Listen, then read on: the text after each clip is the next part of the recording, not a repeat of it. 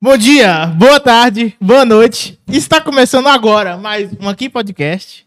Eu sou o Cadim, pra quem não me conhece, o famoso Ca- Cadim da Casa de Cadim. Entendeu? O pessoal ia lá em casa.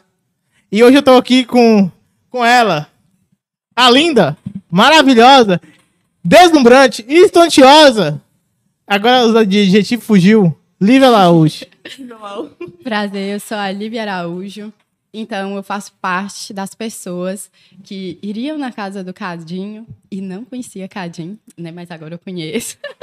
Eu tenho 21 anos, faço engenharia da computação. É, eu tava, tive um surto individual quando eu escolhi meu curso. Mentira, mentira. Façam.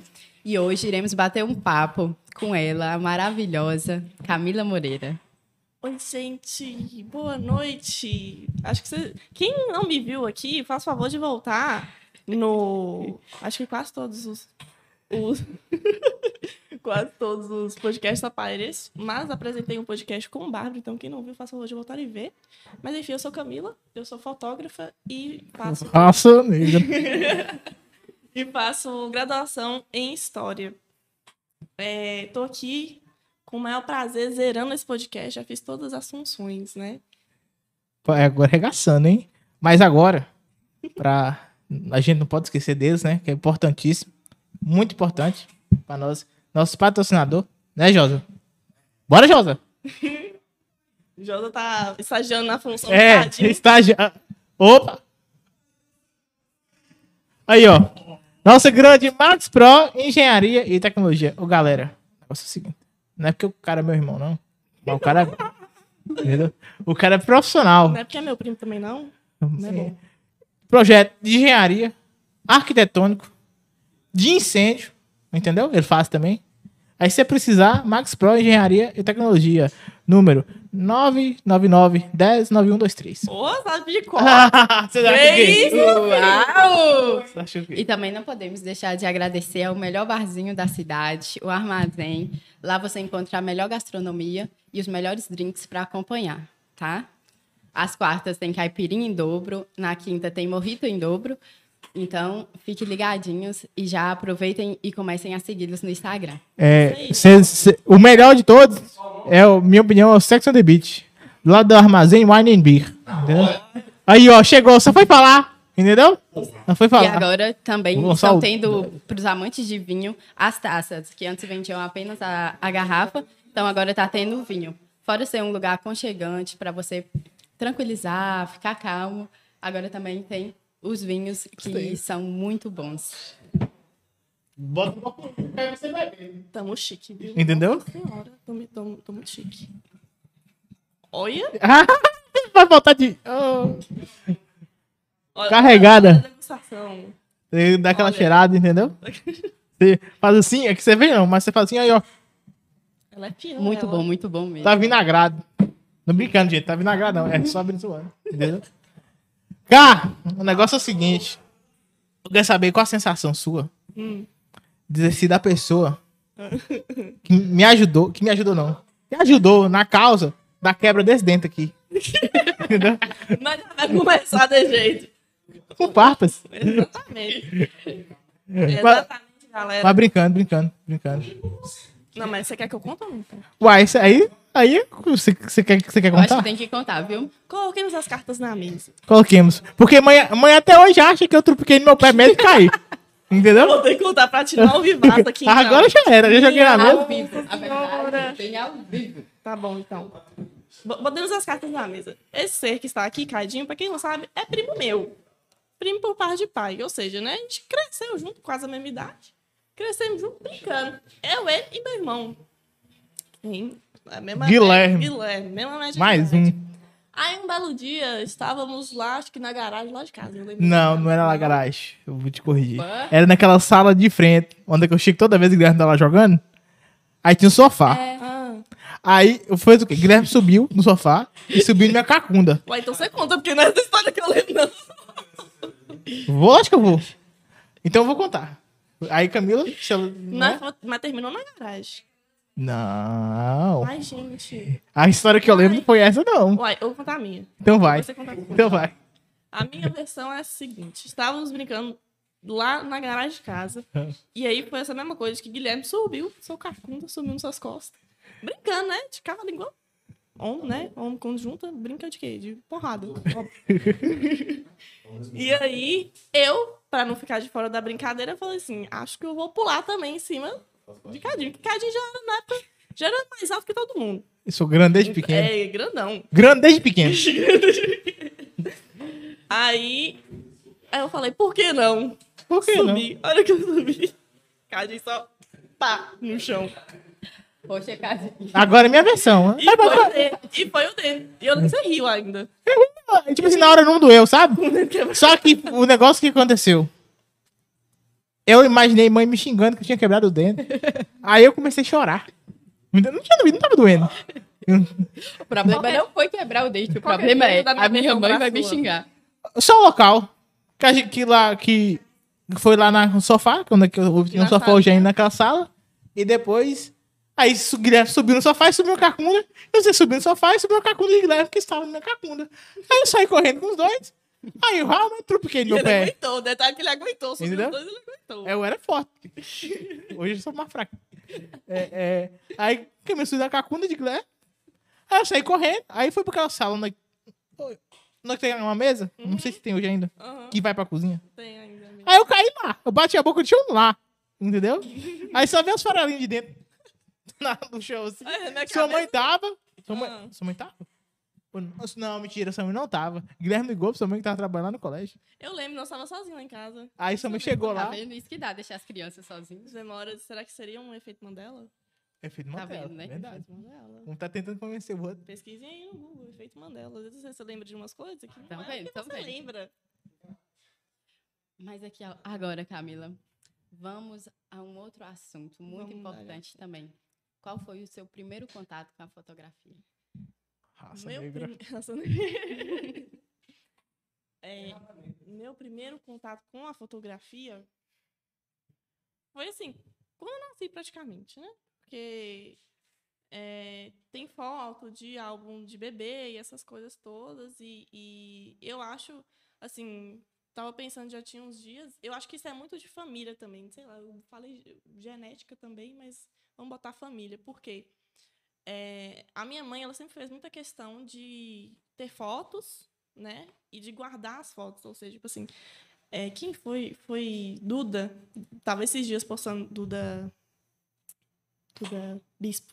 Tava esses dias postando no Instagram dela foto de todo mundo que a mãe dela tinha e tal. Tinha até foto minha lá junto. E aí minha mãe tem quase a mesma prática também. Em cima do guarda-roupa, assim, é é só, só foto e álbum, um monte de trem Laurentina tem também. que eu adorava mexer, adoro mexer, inclusive, só tô sem tempo. No tempo que eu tiver, eu vou lá e, e, e faço a bagunça. E, enfim, teve isso. Só que da parte que eu me lembro, quando eu virei gente, né, assim, que eu tenho memória de mim mesma, é, eu lembro foi quando a minha irmã, ela ganhou. Se quiser colocar, tem um sobrando. Ninguém, Ninguém, ninguém, tá colocar. vendo, ninguém tá vendo. ninguém- Ninguém tá vendo. Não, geral. Foi quando. Foi quando a minha irmã ganhou de 15 anos. Por isso que eu falo que é de família. Tipo assim, minha irmã já gostava de foto, por exemplo, também. Ela ganhou de 15 anos de presente uma, uma Uau. câmera digital, aquela, aquela Cybershot. cybershot, dessas mesmas aí. Cybershotzinha de guerra, de lei, né? As minhas As é. tem. E aí ela ganhou essa câmera e, e ela mesma tirava muita foto. Às vezes ela me chamava pra tirar foto com ela também. Com ela não, dela, no caso. É, é, é, Ou ela tirava foto minha também. Ela fazia um ensaio bonito, velho. Bonito os ensaios que ela fazia pra, pra mim. Ela botava, pegava o lençol, botava na porta do guarda-roupa e fazia o fundo infinito assim. Então, inspiração de Camila é Larissa. É uma Começou, né? das, uma das, realmente. Acho que o mais contato mais direto foi. Porque aí depois eu fiz o quê? Fui pegando a câmera dela escondida. Como é que, sabendo Jo- como é que. Josa fala? Opa, opa, Gatilho, opa. né, Josa? Gatilho. Opa, opa, opa. É, Se ela não sabia, tá ficando Se sabendo. Tá sabendo tá- agora? Tá sabendo agora que eu pegava a câmera escondida e ficava tirando foto de mim e de tudo, e etc, etc. Depois disso, só que assim, eu só gostava de tirar foto, né? Eu acho que, na verdade, eu tava tentando imitar minha irmã. A irmã mais velha, né? Era referência pra mim, ainda é referência. Sei como é que é isso. Sei também bem é, como é que é é isso. o caçula, sabe como é que é? Só caçulas aqui, galera. Realmente, olha só. E pior que é mesmo, viu? Não, todo mundo. Não. Só Guilherme? Só, só a Maria. Maria Clara também não é, não. É, É do meio. verdade. Mas enfim, tá sobrando. Por pouco, realmente. Aí, é... O que eu tô falando? Foto, você tava. Ah, minha irmã tirava foto, o primeiro contato foi esse. Aí, um tempo depois, veio os celulares, né, que já vinha com câmera e tal. Só que aquele celularzinho, Nos miol do mundo. nos ficar do mundo. assim. Aquele de tecladinho ainda, assim, ó. Eu, eu, eu tinha, acho que o meu primeiro celular foi de tecladinho. Depois, eu ganhei outro celular, que já era touch. Touch. Era touch. Então, que é E touch? tinha câmera. Aquele era- touch você tinha que fazer assim, ó. Não, meu era touch bom, meu Ah, então- Demorei um tempão pra ganhar outro, aí veio o touch bom. E o, prim... que o primeiro meu, assim, ó. Aquele touch que você. É, é Fundar minha, o irmã, minha irmã teve um desse. Eu- Entendeu? Eu, eu queria um dela, só que foi ainda depois que eu, que eu ganhei outro. Aí, quando veio celulares com, com câmera, né? Eu ganhei celular. Era um LG L3. Eu e meu irmão compramos um igual. Na verdade, eu comprei igual do meu irmão. Nossa, eu lembrei. Você lembra dele Nossa, branquinho? é que é, vocês dois, sim, sim, sim, que vocês dois igualzinho, lembrei, tinha lembrei. Igualzinho, Lembrei, igual, verdade. O branco de Guilherme era, era, era preto. Ó o barulho, porra. Ó o barulho, porra. Obrigado. Calma, moço. Vai, Virou bagunça, é só porque. é só não tá lá. Tá vendo, gente? É só não- não tá lá atrás, vira bagunça. continua, cara. Tô de olho em vocês. Aí eu comecei a tirar foto de tudo. Tirava foto das coisas tudo. Ou, ou a coisa que eu acho que mais me fez apaixonar pela fotografia, acho que foi o pôr do sol. Porque eu comecei a tirar foto do pôr do sol e achava aquela coisa mais linda do mundo. Eu tirava assim, olha essa foto linda do pôr do sol. Mal sabia que não era eu, né? Era tipo Deus que fez o pôr do sol bonito, eu só batia foto, né? Mas enfim, isso me fez me achar boa tirando foto, né? Que eu acho que é uma coisa importante, você se achar bom naquilo, pra você querer continuar fazendo. E, e aí acho que foi assim. Aí depois eu já comecei a pedir meu pai uma câmera, né? Mas ele nunca me deu, não. Eu que tive que comprar mesmo. Poxa, viu? Cadê o incentivo? É, já pedi toda Não, pedi, eu já pedi muita coisa pro meu pai, viu? Umas coisas assim, né? Mas dá mesmo. Aí É outra história, né? 500. Ele me dá. se você quer, você vai conseguir desse jeito. Aí, eu Ele te falo, ensinou o caminho. É, tipo isso. Como é que você... Ele me deu muita coisa, realmente. Eu lembro de cabeça tudo que ele me deu. Mas, assim, essas coisas que realmente não tinha condição de uma câmera fotográfica, né? E na teoria não tinha necessidade. Também não tinha necessidade. Era, no caso, na época era pra hobby. né? Eu nem, nem pensava em trabalhar com isso. Eu queria, eu falava com ele era pra tirar foto da família, mas era pra eu brincar. né? né? Como você falou que veio da infância, você acha que quando você decidiu falar, vou ser fotógrafa, você pegou todas as recordações que você tinha e trouxe para você como se fosse um momento de guardar lembranças, momentos. Além de estar foto fotografando algo ali, é, seria algo além disso. Seria uma marca para uma Uhum. pessoa que estaria vendo depois, como foi no seu caso. profundo, profundo. Ó, eu vou falar a verdade. Quando eu comecei, eu comprei quando eu comprei a primeira câmera, que é a que eu tenho até hoje também. ela- Aquela lá, ó. Aquela- essa daí, essa, Essa daí que você tá tá vendo a imagem. Essa é a primeira câmera que eu comprei que continua aqui, Guerreira C5. E é, eu, eu, eu comprei ela assim, nem, nem tanto pra ser fotógrafa. Eu não pensava em ser fotógrafa. Eu realmente gostava bastante de fotografia e queria me aventurar, né? Assim, pensava em tirar fotos, fazer ensaio, né? Cobrar por isso. Mas ainda não, não pensava assim, ah, eu vou ser fotógrafo. Nem sabia o que, que eu queria ser. Perguntava assim, ah, o que você vai fazer de faculdade? Não fazia ideia. E aí, eu acho que isso tudo, toda essa bagagem, ela me ajudou inconscientemente, né? Tipo assim, porque toda essa bagagem, ela me faz ser quem eu sou hoje. Então, ela fazia ser quem eu era naquela época. Mas, conscientemente, eu, eu acho que eu ainda não pensava nisso. Eu demorei um tempo pra pensar dessa forma. Na verdade, assim, é, é engraçado, porque na, no mês, é, no mês passado, já novembro, gente, meu Deus, já tá em dezembro. Mês passado, eu fiz é, fotos do aniversário da minha prima. E aí, eu fui tirar foto dela, que era aniversariante, com minha outra prima, né? Que elas são muito amiguinhas. São, são primas amigas, né? Aí, enquanto eu tava tirando foto, eu sou muito nostálgica, muito nostálgica. Enquanto eu estava batendo a foto delas, eu olhei para aquilo e falei assim: E lembrei de todas as fotos que eu tinha quando eu era criança, que estão impressas, que eu olho lá no álbum e penso, assim, gente, eu- aí eu pensei isso naquela hora. Eu tô criando histórias, tipo assim, eu tô criando registros que daqui a alguns anos elas vão olhar e vão ter aquela sensação que eu, eu tenho hoje de ver minhas fotos antigas. E pirou minha cabeça, a minha cabeça na hora, assim, quase chorei. E, e na hora, tipo assim, em que momento você fala assim, não, peraí, que esse tem que dar dinheiro. Eu- eu- Não é muito, não, mas dá pra, Ah. dá, dá pra aguentar, entendeu? Tipo assim, e eu vou começar. É, eu vou começar a investir. Tipo, comprar, comprar as coisas que eu quero com esse. É um hobby, é um- continua sendo- não sei se continua sendo hobby pra você. É, é, é, mas que. ah, já, já é trabalho. Já é Ah, trabalho, Com certeza. entendeu? Mas.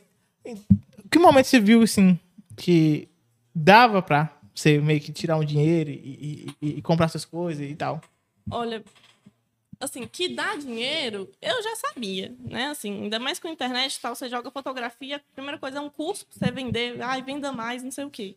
Então eu já sabia que tava dinheiro. Só que aí eu fazia, assim, isso é uma coisa que iniciante também tem muito, né? Que é um, um gás de você começar. Então eu já sabia que dava dinheiro, hum, não tanto, mas O suficiente, né, cara? Hum, o hum. suficiente depende pra quê. Depende, verdade. Referência. Comprar um carro não dá. Não, por enquanto ai- ainda não. É. Ainda não.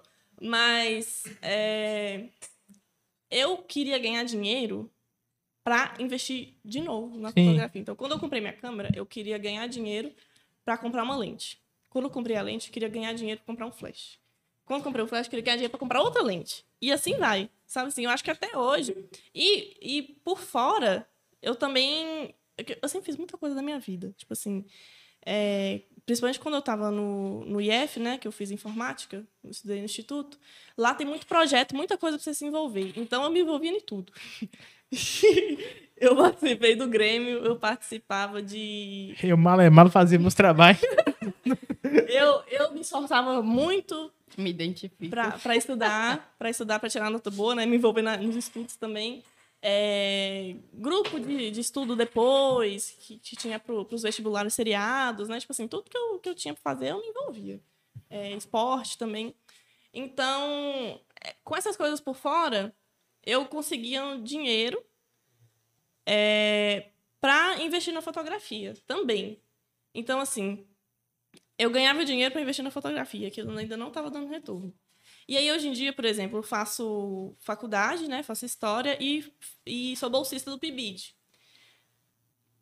Até hoje, eu acredito que eu nunca peguei um dinheiro que eu ganhei com a fotografia e investi em mim.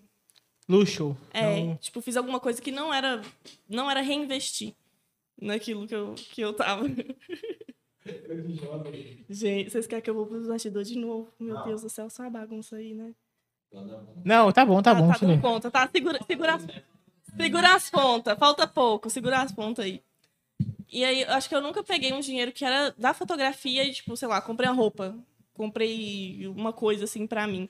Então, o que é pra mim, eu, eu como eu tenho essas outras coisas que eu faço por fora também, é, eu gasto isso comigo. E aí, o que eu ganho com a fotografia, é, eu reinvisto. Você acha que, que a questão de você querer fazer história também tem a ver alguma coisa com fotografia e tal? Não. Nada?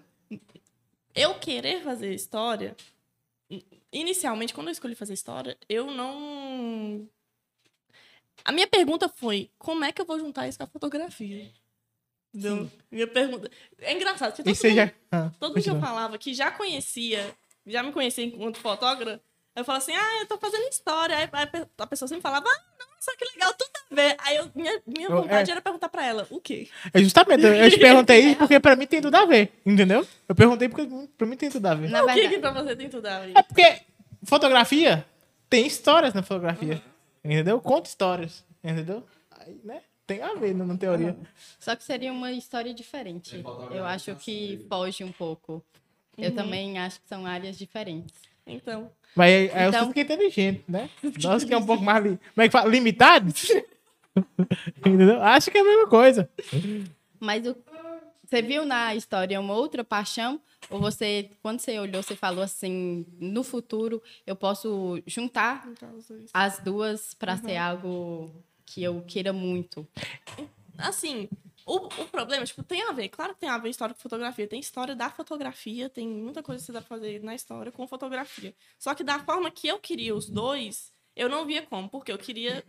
Fotograf... A fotografia que eu queria era o quê? Fazer ensaio. Né? Comercial mesmo, fazer ensaio e proporcionar experiências e tal, principalmente para mulheres. E a história eu queria o quê?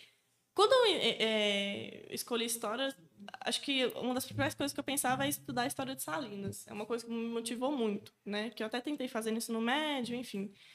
E aí eu não via como que estudar a história de Salinas e fazer ensaio. Batia, né? Batia, não via isso. Hoje em dia, eu, eu até enxergo, sabe? Assim, eu vejo um caminho que uma coisa influencia na outra, porque o que eu estudo na história influencia de como eu vejo o mundo. Ó. A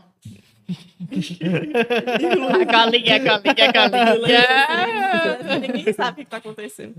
Influencia uma coisa na outra. Então, assim, eu ainda não debilitei certinho, mas eu tenho na minha cabeça, assim, um rumo que isso, que isso vai chegar. Então, no início, eu não sabia como. A pergunta lá, você conseguiu responder? Você que fez pra si mesmo? Como é que você vai juntar história com fotografia? Então, tô, tô conseguindo. Sabe, assim, esse ano foi um ano, assim, muito, muito cheio de rebuliço pra mim. Pra mim também. Acho que para Pra Todo mundo. né? Aham. Esse, eu- o ano passado foi mais... foge do habitual, então já bagunça é, o- a rotina no Tava geral. tentando, tava tentando entender o que estava acontecendo. 2021 foi assim: ninguém aguenta mais, pelo amor de Deus, o que, que eu vou fazer da minha vida? Acho que todo mundo foi assim. Aí isso pra mim causou um, um choque, assim. Deu entender minha identidade, entender quem sou eu, o que, que eu quero fazer, o que, que eu quero fazer com a fotografia, o que, que eu quero fazer com a história. E aí eu penso. Hoje em dia eu penso assim, além, além de, de ensaio comercial, eu usar o conhecimento que eu tenho com a história, né? Porque não é todo fotógrafo que faz faculdade de história. Com certeza. Com certeza, não Com é. certeza. Não acho que seja, isso Geralmente seja uma eles fazem prática o quê? comum. Geralmente eles fazem o quê? Olha, na verdade, Publicidade. é, na verdade, assim, que eu, que eu já vi, né? Assim, da comunidade que eu, que eu já vi. Não é um fotógrafo que escolhe fazer a faculdade. Quando a pessoa escolhe ser fotógrafa, ela vai ser fotógrafa. Mas acontece muito de a pessoa estar na faculdade e formar e ser fotógrafo. Geralmente isso acontece muito em publicidade, propaganda e jornalismo. Porque são coisas que você tem disciplina de fotografia, inclusive, sabe? Assim. E existe fa- faculdade de fotografia também, mas também não é tão popular, eu acho. E por que história? Por que história? Porque eu tive professores muito legais de história.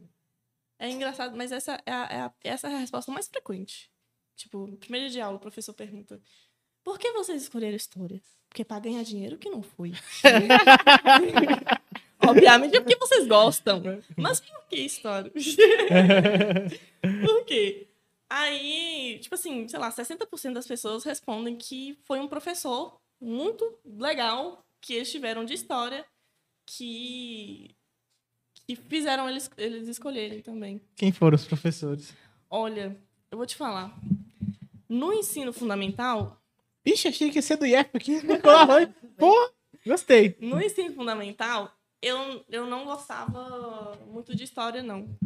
Mas o professor era legal, era Zé Vilela. Eu gostava muito dele. Mas não era tipo assim, o. gente boa, Zé Vilela, gente boa. E aí. Só que não era minha matéria preferida, sabe? Eu gostava, achava bacana, belezinha e tal. Só que, que- acho que quem me fez apaixonar pelas humanas foi Fatinha, lá dele. Ah, Nossa, Fátima Ladeira, Fátima é melhor. incrível, Ela foi, ela ela é foi professora minha de quarta série, velho. Não- não- Maravilhosa, velho. uma pessoa que fala mal dessa Ela é mulher. incrível. Maravilhosa, velho. Não tem Maravilhosa. como falar mal. maravilhosa. Não tem como. Ela, ela é. top, Eu ia falar assim. que tava dormindo na aula dela, mas era Não dá. impossível dormir na Não aula dá dela. porque Não dá, ela dá uma Não, até porque na você cabeça. tava dormindo, ela te acordava. Não, eu- já, assim. já acordou com a lágrima com o apagador? Ó, Exatamente, é esse professor. E todo mundo que ama ela, ó. o apagadorzão de madeira. Cheio de... Só o giz. Pó. Você achava até que era um efeito especial, de tanto disco que isso deu. Meu Deus do céu.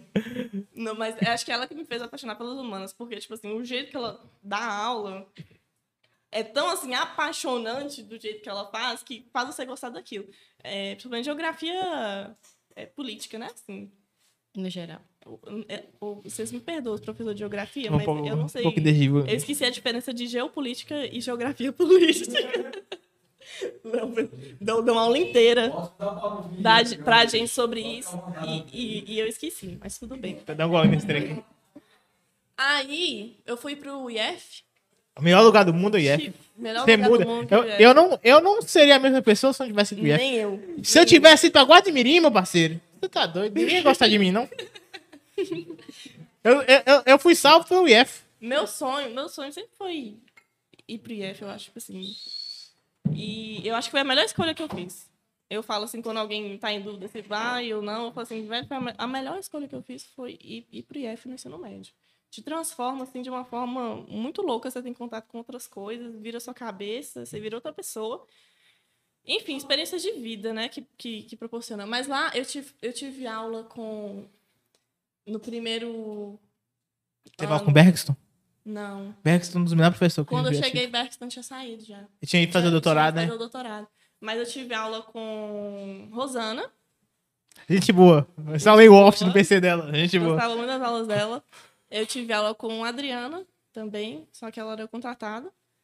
É, Eu tive aula com o Jonison. Jonathan, gente boa também. Jonison, Jonathan, gente boa. eu não vou falar não, porque o horário não permite, mas depois eu conto pra vocês como é que eu dava tchau pras férias. Meu Deus. Não, não contando. não. Não, então, se você quiser, você me manda mensagem no privado que eu conto. E aí, é, Jones acho que foi uma das maiores influências também que eu tive para escolher história. É, no segundo ano também, eu acho que no segundo ano eu tive aula com mais de um, acho que eu tive com Rosana e com o Johnson. Se eu, se eu não, se eu não tô esquecendo. Não, pô, é que, é que eu vi um negócio, o pessoal falando que se você cheirar o vinho, aí você vai girar. Aí cheirar de novo, o cheiro é diferente. Aí eu tô testando. Tá, tá no horário, tá no horário, tá no horário, tá no horário. Meu Deus do céu. Aí eu tive aula com o Laio também, que foi um professor muito massa. Bom. E no terceiro ano eu tive aula com. com. Renata e Laio também, de novo. Então, todos eles influenciaram, porque eu não acho que eu tive um professor ruim de história no, no IF. E é, E como- tipo, pode falar? Pode falar. Pode falar. E como que foi para você escolher em qual lugar você queria cursar história? Ô, amiga. Vou te contar. Eu, eu, eu nunca sonhei baixo. Eu sempre sonhei muito alto. Perfeccionista que fala? Eu, eu sempre sonhei alto. E é uma coisa que eu recomendo realmente, pra você sonhar alto, porque. Sonhar alto com o pé no chão. Sonhar com o pé no chão, mas sonhar alto principalmente. Sim, sabe? sim. Assim, é, Eu escolhi pra onde eu ia antes de eu escolher o que eu queria. Eu Vou vou FMG. para o FMG. Vou. Aí, depois, quando eu chegar lá, eu vejo o que, que eu faço. Exatamente, foi exatamente isso. Eu tava no ensino fundamental. Eu acho que a última coisa, antes de eu escolher história, que eu falei assim, que alguém me perguntou o que que você quer ser quando crescer e eu respondi, eu acho que foi tipo, ou bailarina ou cientista. Uau! Maravilhoso. Alguma coisa, porque eu fazia balé quando eu era criança Aqui também. falando tinha balé? Tinha lá na, na academia ali. F10, não é? Era. Com Fabiola. Meu, Eu adoro, fiz dois anos de balé. Eu nem sabia que eu fiz dois anos de balé. Nem eu tinha noção desse tempo todo. Mas aí, depois disso, eu não acho que, sei lá, era na quarta série, velho. Eu queria ser cientista porque eu gostava de ir lá embaixo, no quintal de casa, e pegar tanta coisa e misturar. Com Ana Clara, nós brincava de pegar os trem e misturar pra fazer de conta que é experiência. Aí eu. Aí depois da quarta série eu não fazia ideia do que, que eu queria fazer. Nunca consegui decidir. Vinagre, ele biba- brinca. bicarbonato. Com sabão Toda, cria... toda criança tem um sonho, ou de ser bailarina, de ser cientista ou astronauta. Bombeiro, jogador de futebol. Não, policial, jogador de futebol. Não, entra depois, mas assim, é de lei. Ai, não, eu quero ser cientista, porque eu acho que fica tão fascinado com as coisas. E é tão Aham. diferente, é um mundo verdade. novo. É Aí ele legal. chega no balé também, que é uma outra coisa que não é um costume, não é habitual. E de astronauta, né? É muito legal. Astronauta, Nossa, você pica. astronauta. Astronauta, é. Eu não sei nem como é que faz pra virar astronauta. Só que eu vi um podcast. É verdade. Alô, NASA. Faz pra virar astronauta, gente. Verdade. NASA. Como é que você fazia? Eu quero ser astronauta. Não tem faculdade disso. Eu Só que eu vi um podcast que disse que a astronauta fica todo arrebentado quando volta do espaço. Eu fiquei, não, tô bem aqui na Terra. Entendeu? Fácil, Ah, mas você volta né? bem mais novo, né? Hã? O pe- o pessoal tudo aqui. Cada tudo velho, viagem. E você chega tudo, ó, novo. É, uai. Mas aí você tá assistindo filme demais, viu, Lívia? Entendeu? Aí você foi longe demais no filme. Não, isso é física. Não é física, mas, né? Não comprovamos ainda. Uai, claro que comprovou. É, comprovou O menino sim. lá, como é que chama o menino lá? Einstein. Ô menino, ô menino. Tá. Vê- Olha só, percebemos que ela sonha alto quando ela menciona o menino lá. Chama Einstein. de Aquele menino. lá, como é que chama? Esse menino. Aquele, aquele ali. Entendeu? Assim, Pouca coisa. É, é, mas a astronauta é comprovado, porque o, o, o tempo que. Opa, opa, opa. A parte Agora- boa. Chegou. Agora, agora você fez bonito, viu?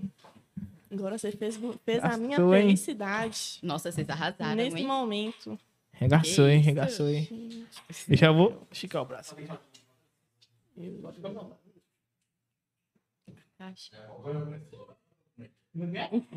Aquela parte assim, Eu começa a saltar as coisas. Ó, Pode ser. A Coca-Cola. Manda aí a foto. Então, galera, outro patrocinador muito importante também, que é o Mimo das Minas. A loja vende produtos artesanais de várias regiões de Minas Gerais e eles também, obviamente, culinária mineira não poderia faltar. Por exemplo, aqui, eles mandaram pra gente esses molhinhos de jabuticaba diretamente de Sabará. Gente, têm noção do tanto que é bom esse molhinho aqui? Ele é meio agridoce, Não, mas ele é maravilhoso, maravilhoso. Então, lembrando que a loja deles está no iFood. Eles enviam para todo o Brasil e tá tendo kit especial agora pro Natal. Então vocês não vão ficar de fora, né? Então já aproveita, começa a seguir no Instagram e já garante o seu kit. Tá lá no Instagram, arroba Mimo das Minas. E aqui, para o pessoal de Salinas, elas estão localizadas na Praça do São Geraldo, número 23. Não deixe de garantir o seu kit, tá, galera?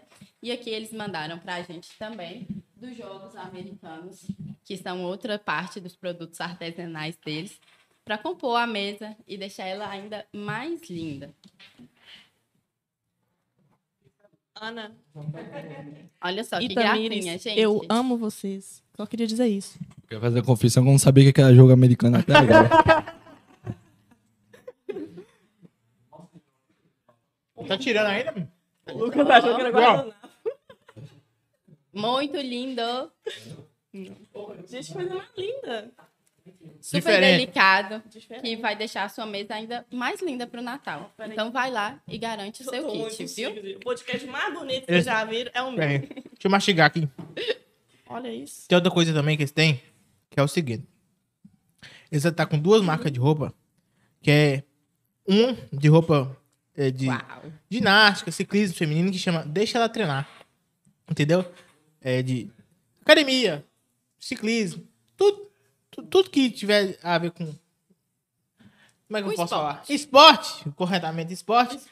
Vai lá que elas têm, entendeu? E tem outra marca de roupa também, que chama... Deixa eu te falar. Deixa eu te falar. Peraí que eu vou consultar minha cola. É, deixa eu te falar. Entendeu? É, que tem uma- uma fra- camisas com frases da. Que eu tô de olho, inclusive. Camila me Gírias falou. mineiras. Tô de. Frase. É, gírias mineiras, gírias mineiras, tipo assim, Eu com pouco, assim. com pouco não, mas com pouco é uma boa. Um pouco. É, entendeu? Dá pra Com lançar. pouco dá pra lançar. Você vai, você vai anotando aí. Com Eu pouco. acho que já Tem que deve ter tá o Y. O Y é O ai com certeza tem, né? oficial. Entendeu? Mas. No, é, é Praça Praça São Geraldo? Isso. Número. Lá na pracinha da 23. igreja Geraldo, gente. É. Entendeu? Na frente da igreja. Vocês encontram lá. erro. E, e esse, esse negócio aqui que eu nunca tinha visto A na minha loja vida. bonitinha E eu gostei. Tá vendo? lá. Vai manchar a mesa nossa mais. Delicado. Lembrando que são produtos artesanais, galera. Entendeu? Feito na mão. Ou, né, o Mastec do. Então, muito obrigada, viu, Mimo? Obrigado, gente? E vão lá no Instagram delas, arroba Mimo das Minas. E, e tem um negócio aí depois que eu vou falar pra vocês. Outra daqui coisa a que pouco. Camila gosta muito, gente, é comer. Percebe-se. ter. Notável. Não, esse é de mostarda, eu acho. É Os dois são de jabuticaba. É? Molho de jabuticaba. E esse é de Jabuticaba Ah, também. diferente. mostarda de jabuticaba. Mas é jabuticaba. Dois molhos diferentes. Lívia, entenda. Deixa eu te falar. Um trem? Então deixa eu te falar. um- Eu errei. Me perdoe, entendeu? É por causa que eu anotei errado. Que não cabe na mão. Entendeu? Deixa eu te falar um trem. de Mil perdões, mil perdões, mil perdões. Mas vai lá na loja porque as duas é top. Eu e Camilo tivemos lá e vou te falar, eu fiquei apaixonado. Tadinho, Pô, Lula, você- pô, Lula. Pô, Lucas. Que não importa com, com quase nada de, de coisa bonita. Meu Deus. Você quer podcast pra você, Lu? Pronto. Não. Ah, então é bom, obrigado. Ah, é bom mesmo. Pô, tem um com pimenta. Qual que é? E aí o palitinho O palitinho, mas nós, pelo amor de Deus. Aí, vou lá. Esse-. O Lucas falou que esse aqui é bom. Vamos ver. Gente, com- comer me deixa feliz. Comer me deixa assim, alegre. Se eu comer mal, eu fico triste. E agora estou feliz, ou seja, estou comendo bem. Nossa, maravilhoso, velho. Desculpa esse inglês que eu tava degustando. Nossa, sem noção. Maravilhoso, né? é, é bom mesmo. Melhor molinho. É bom mesmo. Cadê o fura? Fura, Lucas? Agora, agora Então, quando você decidiu ir para o UFMG e que você viu assim, estou indo para o UFMG, qual foi sua reação? Como você se sentiu? O que, que você pensou? eu pensei. Velho, eu não sei. Eu tenho que lembrar o que, que eu pensei, né? Qual que foi a minha sensação? E foi? Eu tenho que pensar. Qual foi a Ah! Ô, gente, pode falar, cara. Depois eu termino. Se for, se for. Livia tá passando o sinal aqui. E se for o que eu tô pensando, deixa que a Hermida terminar. Termina, cara. Meu Deus, tá bom. Então. Velho, na verdade, eu acho que eu, eu fiquei, assim, simplesmente feliz pra caramba. Eu fiquei muito feliz. E fiquei, tipo assim, é uma coisa que eu, que eu gosto muito. Eu acho Talvez por isso. Talvez por isso ir pro IF era uma vontade muito grande né?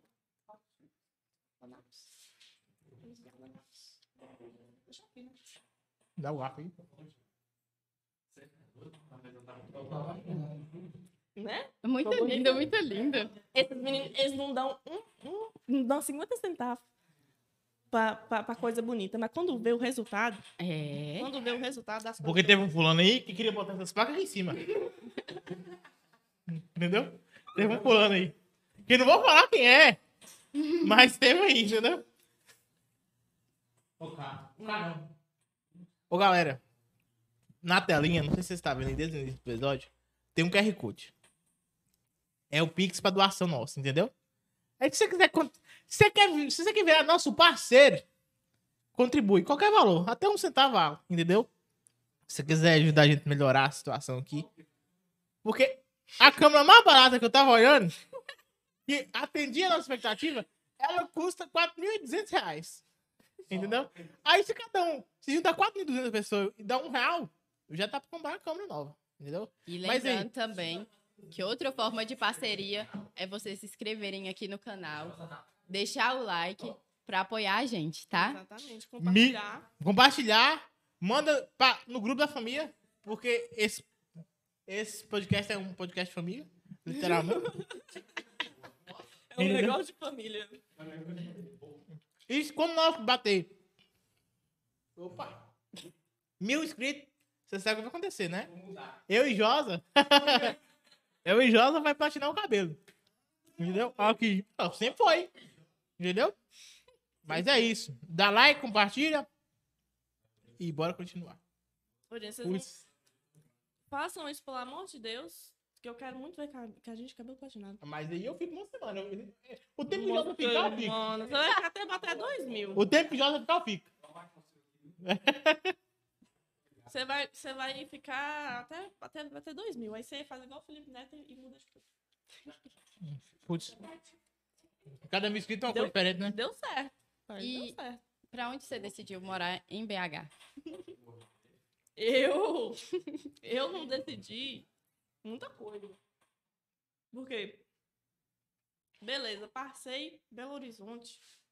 Massa, né? Belo Horizonte, vou pra BH. Uau. B, BE. BH. BH. BH. Por extenso. Aí, início de semestre, a UFMG tem muito aluno. A UFMG acho que deve ter uns 60 mil alunos. É, vocês têm noção do, do que estuda lá? É maior do que mais gente que mora em Salinas? Quase duas vezes. Exatamente. E o próprio campo também é praticamente uma cidade. Só faltava o internato. O internato pra você ver. internato é foda.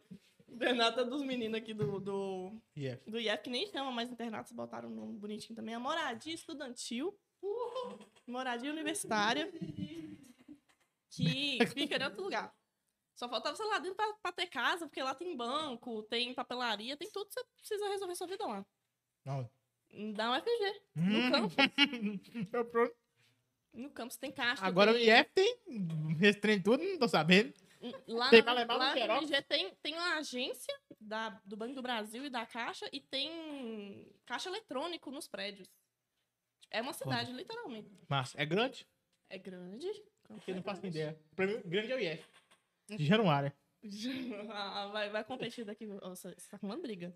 Não, eu não tô falando. O daqui tô- é grande também. Você eu vai não- arrumar briga aqui agora. Eu acho mais. Não, sim, eu, eu não tô Você não acha nada, não. Você vai arrumar Tá. briga aqui. O daqui é o agora. melhor. Eu amo Daqui é o você. melhor, É o Jamerson. maior. Sabe que eu te amo, entendeu? É o mais velho. E você vai colar aqui com nós.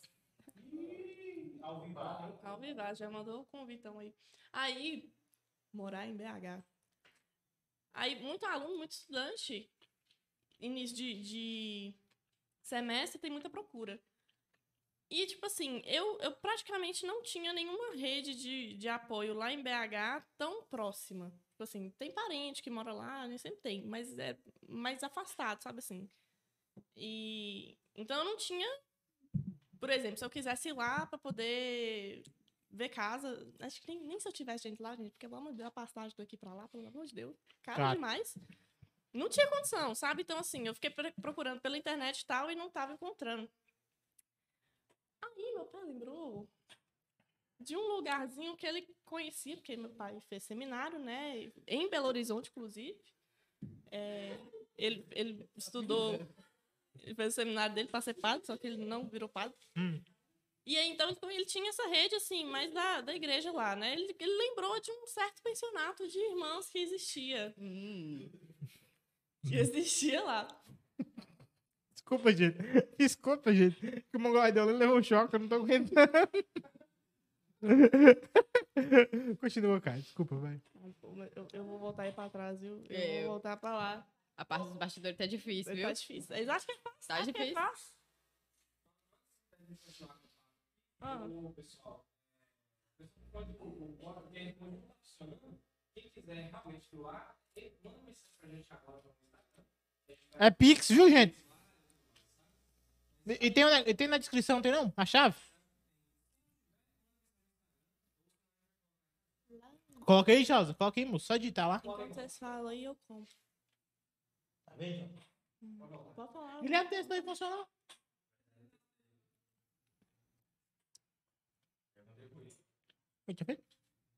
Já resolveu aí? Tudo certo? Pensionato. Pensionato chama? O nome oficial é Mas. Ah. Eu chamo carinhosamente de convento. Mas. Conheço, conheço. Porque eu acho muito mais impactante a cara das pessoas quando eu falo eu morei num convento do que quando eu falo Até porque quando você fala pensionato, todo mundo pergunta, não, mas o que seria o pensionato? Um convento. É, muita gente não sabe o que é pensionato. Mas enfim, era, era um. É um prédio. Pensionato aqui é um prédio, cheio de quarto. Esse, esse que eu morei, né? No caso. Cheio de quarto, que tinha cozinha, banheiro, sala de estudos, sala de TV.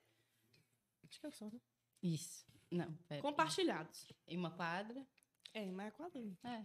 Massa, massa que Lívia já entrega que ela morou lá também, entendeu? Tcharam! ela fala, não, tem não, tem- tem, tem, entendeu? E aí, você. É o quê? Você aluga um quarto. É, você morar, né? E aí você compartilha essas outras áreas desse lugar que eu morei.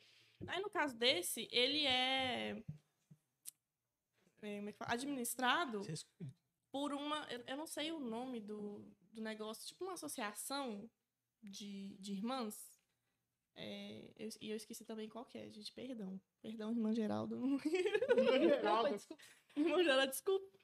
É, não lembro não, mas enfim, é administrado por irmãs, realmente, irmãs de, de igreja mesmo, católica e tal. Tinha, ah, tinha uma capelinha Tinha uma também. ca- capela. bonita capela, teve um casamento lá, você acredita? Foi incrível. Teve um casamento lá, achei chique, voltando da escola assim, a mochilinha do lado do casamento. Eu não. Eu tava, eu tava simplesmente descendo as escadas. De repente o casamento. Uau!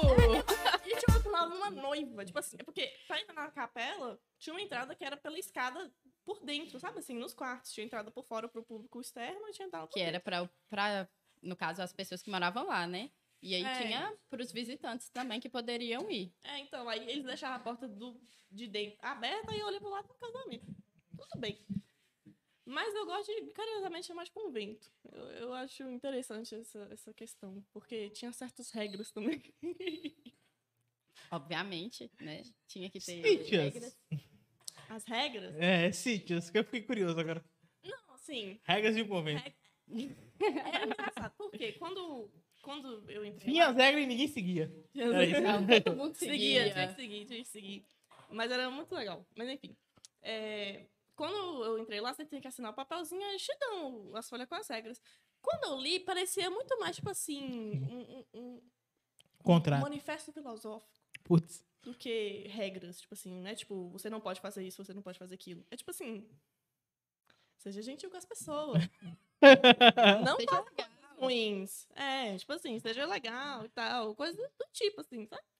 Que bate muito com a questão re- No caso, religiosa, estamos né? vivendo no coletivo, né? É, uma então, vivência coletiva, exatamente. Então, assim, nada de pensar no individual. É. Vamos pensar em todas. mais porque dividia tudo, Eu né? dava certo, não. A única coisa que eu tinha que era meu, que eu podia falar que era meu, entre aspas, era um quarto que era desse tamanho. Entendeu? Que cabia mal, mal na cama. Cabe, oh, vou falar pra você, cabia muita coisa lá dentro. Deve muita Fala, coisa. fala, fala aí, cara. Caber é diferente de. de, de como é que fala? Comportar. Comportar. Entendeu? Você joga lá e fecha a porta. Exatamente, acabei de perguntar. Por quê? Literalmente cabia uma casa lá dentro. Tirando os móveis, cabia uma casa lá dentro. Porque era, era aquilo que eu guardava. Eu não, podia, eu não podia guardar meus copos na cozinha. Nada meu podia ficar nas áreas coletivas, entendeu? Tudo tinha que ficar no seu quarto. Então, assim, panela, copo, é, é, roupa, toalha de rosto, pano de prato, tudo tinha que ficar no meu quarto. Então, cabia os lá, entendeu? Era o quê? A cama, uma mesinha e um, um estante. Né? Se você tiver sorte também, É. pegar um quarto bacana. Porque o outro que eu tinha pegado era só o guarda-roupa. Putz. Aí tinha estante e o guarda-roupa. Todos os quartos tinham isso. Uhum. O restante você tinha que levar. Roupa de cama, no geral. É, exatamente. Inclusive, foi lá que eu e Lívia não desconheceram. Agora E galera! podia contar, hein? Vocês podiam contar. Ah, foi- olha só que mundo pequeno. Eu já estudava aqui. Não, fiz deixa eu falar. Eles chamam, eles chamam BH de roça grande. roça, é, roça grande. Não, não, pera. Não, eles falam BH é um ovo. É uma Também. expressão muito comum. BH é um fala ovo. É que. que eles não viram Salinas. Não, é porque Belo Horizonte é como se fosse uma, uma capital do interior. É. é. uma capital, só que ela é como se fosse uma cidade do interior. Aqui a roça pequena ela é a roça grande. Ah, acho que eu tô entendendo. Eles são uma capital pensando que eles são cidade do interior, sabe? Entendi, mentalidade entendi. deles é. Então, Eu assim, acho que eu tô entendendo. tem, sei lá, 2 milhões e meio de habitantes, eu acho que é. Mas você encontra a pessoa, você vai no café de duro, você encontra uma pessoa que você não vê há um tempão, ou então seu vizinho, sabe assim? Não, agora- Aí, tá. E como eu fiz o terceiro ano aqui, a gente era meio que do mesmo grupo, assim, de amigos. de amigos. mas não nos conhecíamos. E eu também decidi ir para BH e lá já tinha mais ou menos um mês que a gente sempre se reunia para comer, né? Porque não pode faltar comida. E acabou em uma dessas conversas, Camila estava lavando a louça dela. Queria dizer que ela lava a louça muito bem, sabe? Minha mãe, mãe dela me minha mãe ficou porque fascinada, porque ela Dá falou que ela fica uma hora assim, ó, Dá lavando a vasilhinha dela, impecável. Eu tava, eu tava sendo julgada pela louça que eu tava lavando e não sabia. Porque a mãe de, quando a mãe de Lívia foi lá, eu fiquei conversando com ela enquanto eu lavava a louça. Depois eu fiquei sabendo que ela virou pra ela e falou assim: Nossa, mas a Camila lava a louça muito bem. viu? Ela ficou fascinada, fascinada. E ela estava de costa pra mim. Eu tava, aí, Tava lá lavando vasilha. E aí, na época, eu namorava. Toma cuidado com seus contos aí. Ai, ai, ai, meu filho. Tô brincando, então. Eu, na época, eu namorava. Aí, no meio da conversa, eu peguei e falei assim, não, porque eu tenho namorado. E eu lavando vasilha, concentradíssima, porque eu lavo vasilha bem, né? Então, concentrada na sujeira. Tirando lá. Não, é porque eu tenho namorado, não sei o quê. Aí eu vi, ah, seu namorado daqui, de BH? Eu falei assim, não, é da minha cidade. Eu falei assim, e de onde é? Um mês conversando. Gente, um mês. Um mês sabe o que é conversar um mês? todos e os não dias. perguntar. Assim, de onde você é? Num lugar que todo mundo é de fora. Literalmente. Ou seja- Agora já tínhamos uma outra amiga nossa, né? Claro. É, eu e Bruna. Saudades, nós perguntamos. Saudades. Beijo, saudades. Tava nós três lá. Aí ela perguntou de onde você é. Aí eu eu sou de Salinas. Eu vou, eu vou até imitar aqui. Porque eu tava assim. É, Eu realmente, Salinas. tava de costa. Aí, Lívia, Aí eu automaticamente, Salinas? Salinas. Eu, Salinas? Pede, pede de, de, de Montes Claros, né? Que é a referência pra quem não conhece, é Montes Claros. Pede E aí, eu, tipo, eu tava com cara de espanto e ela continuava lavando a vasilha. que eu tava vendo a cara dela. E aí eu perguntei de novo, Salinas? Foi umas três, quatro vezes aí. É.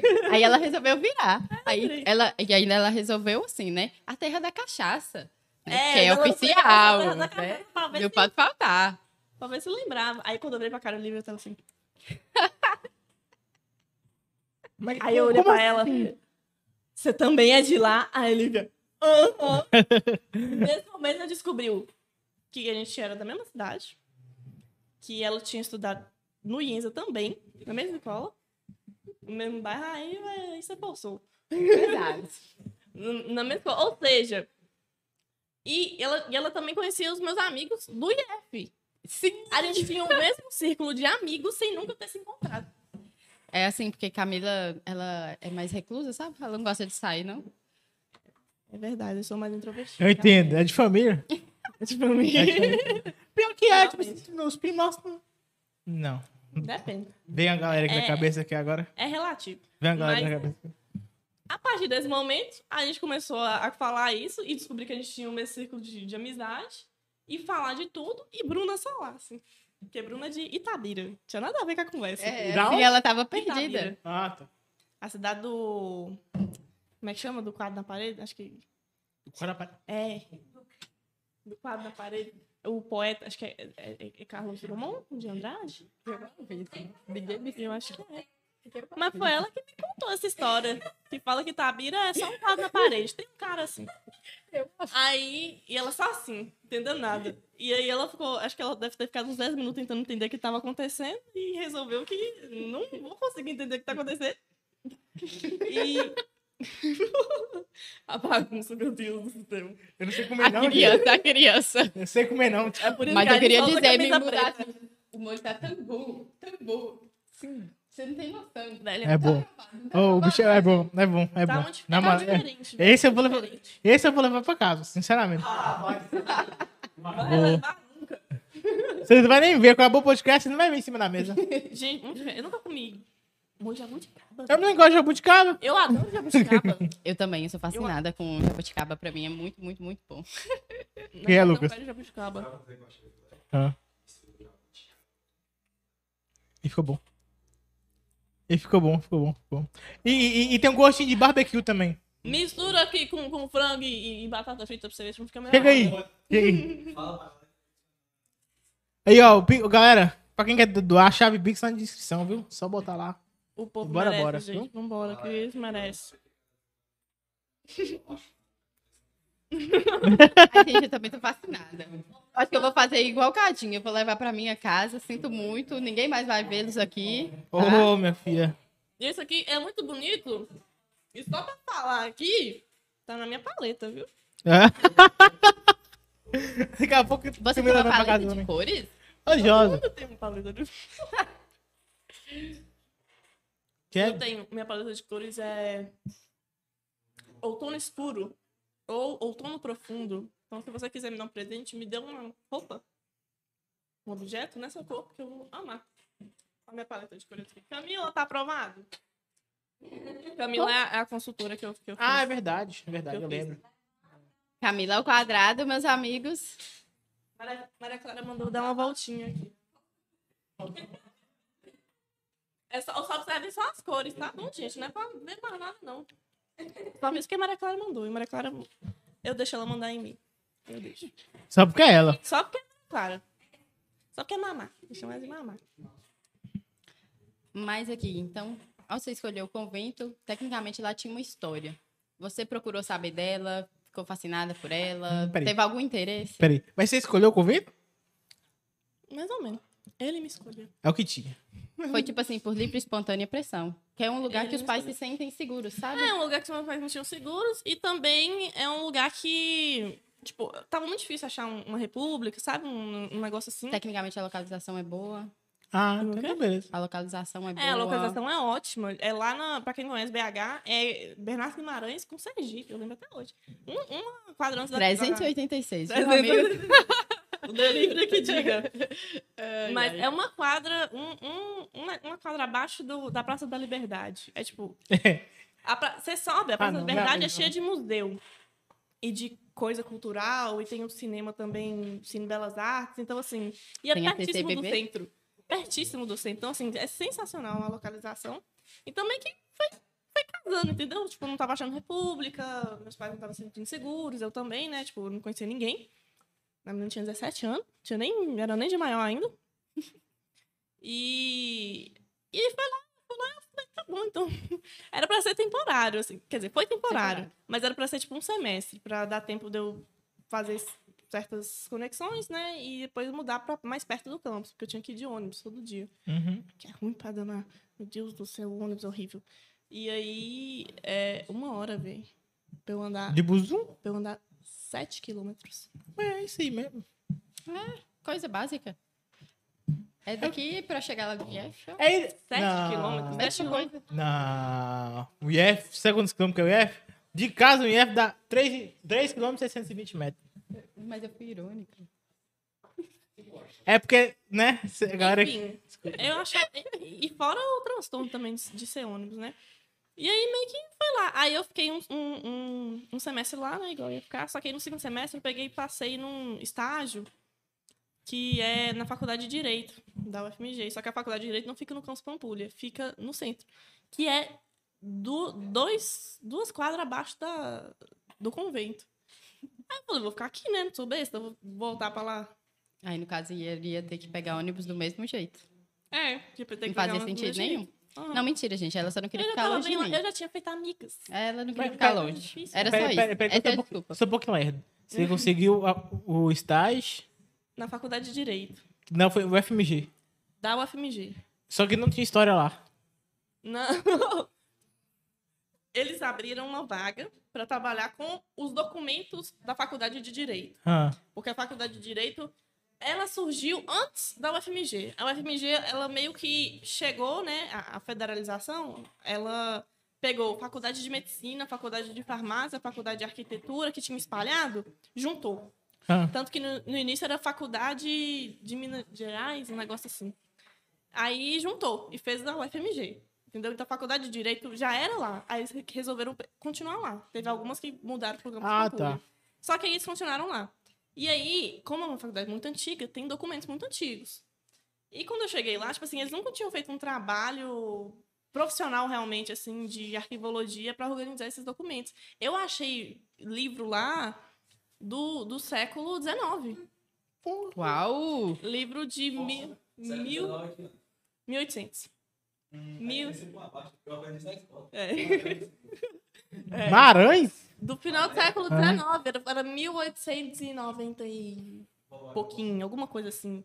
Achei um, um, um caderno lá, o, o livro de couro, a capa de couro, escrito lá, é, cade- era, um- era o que? Era um, era um livro da- dos lentes, que é o livro de ponto dos professores. Chamava de lentes, sabe?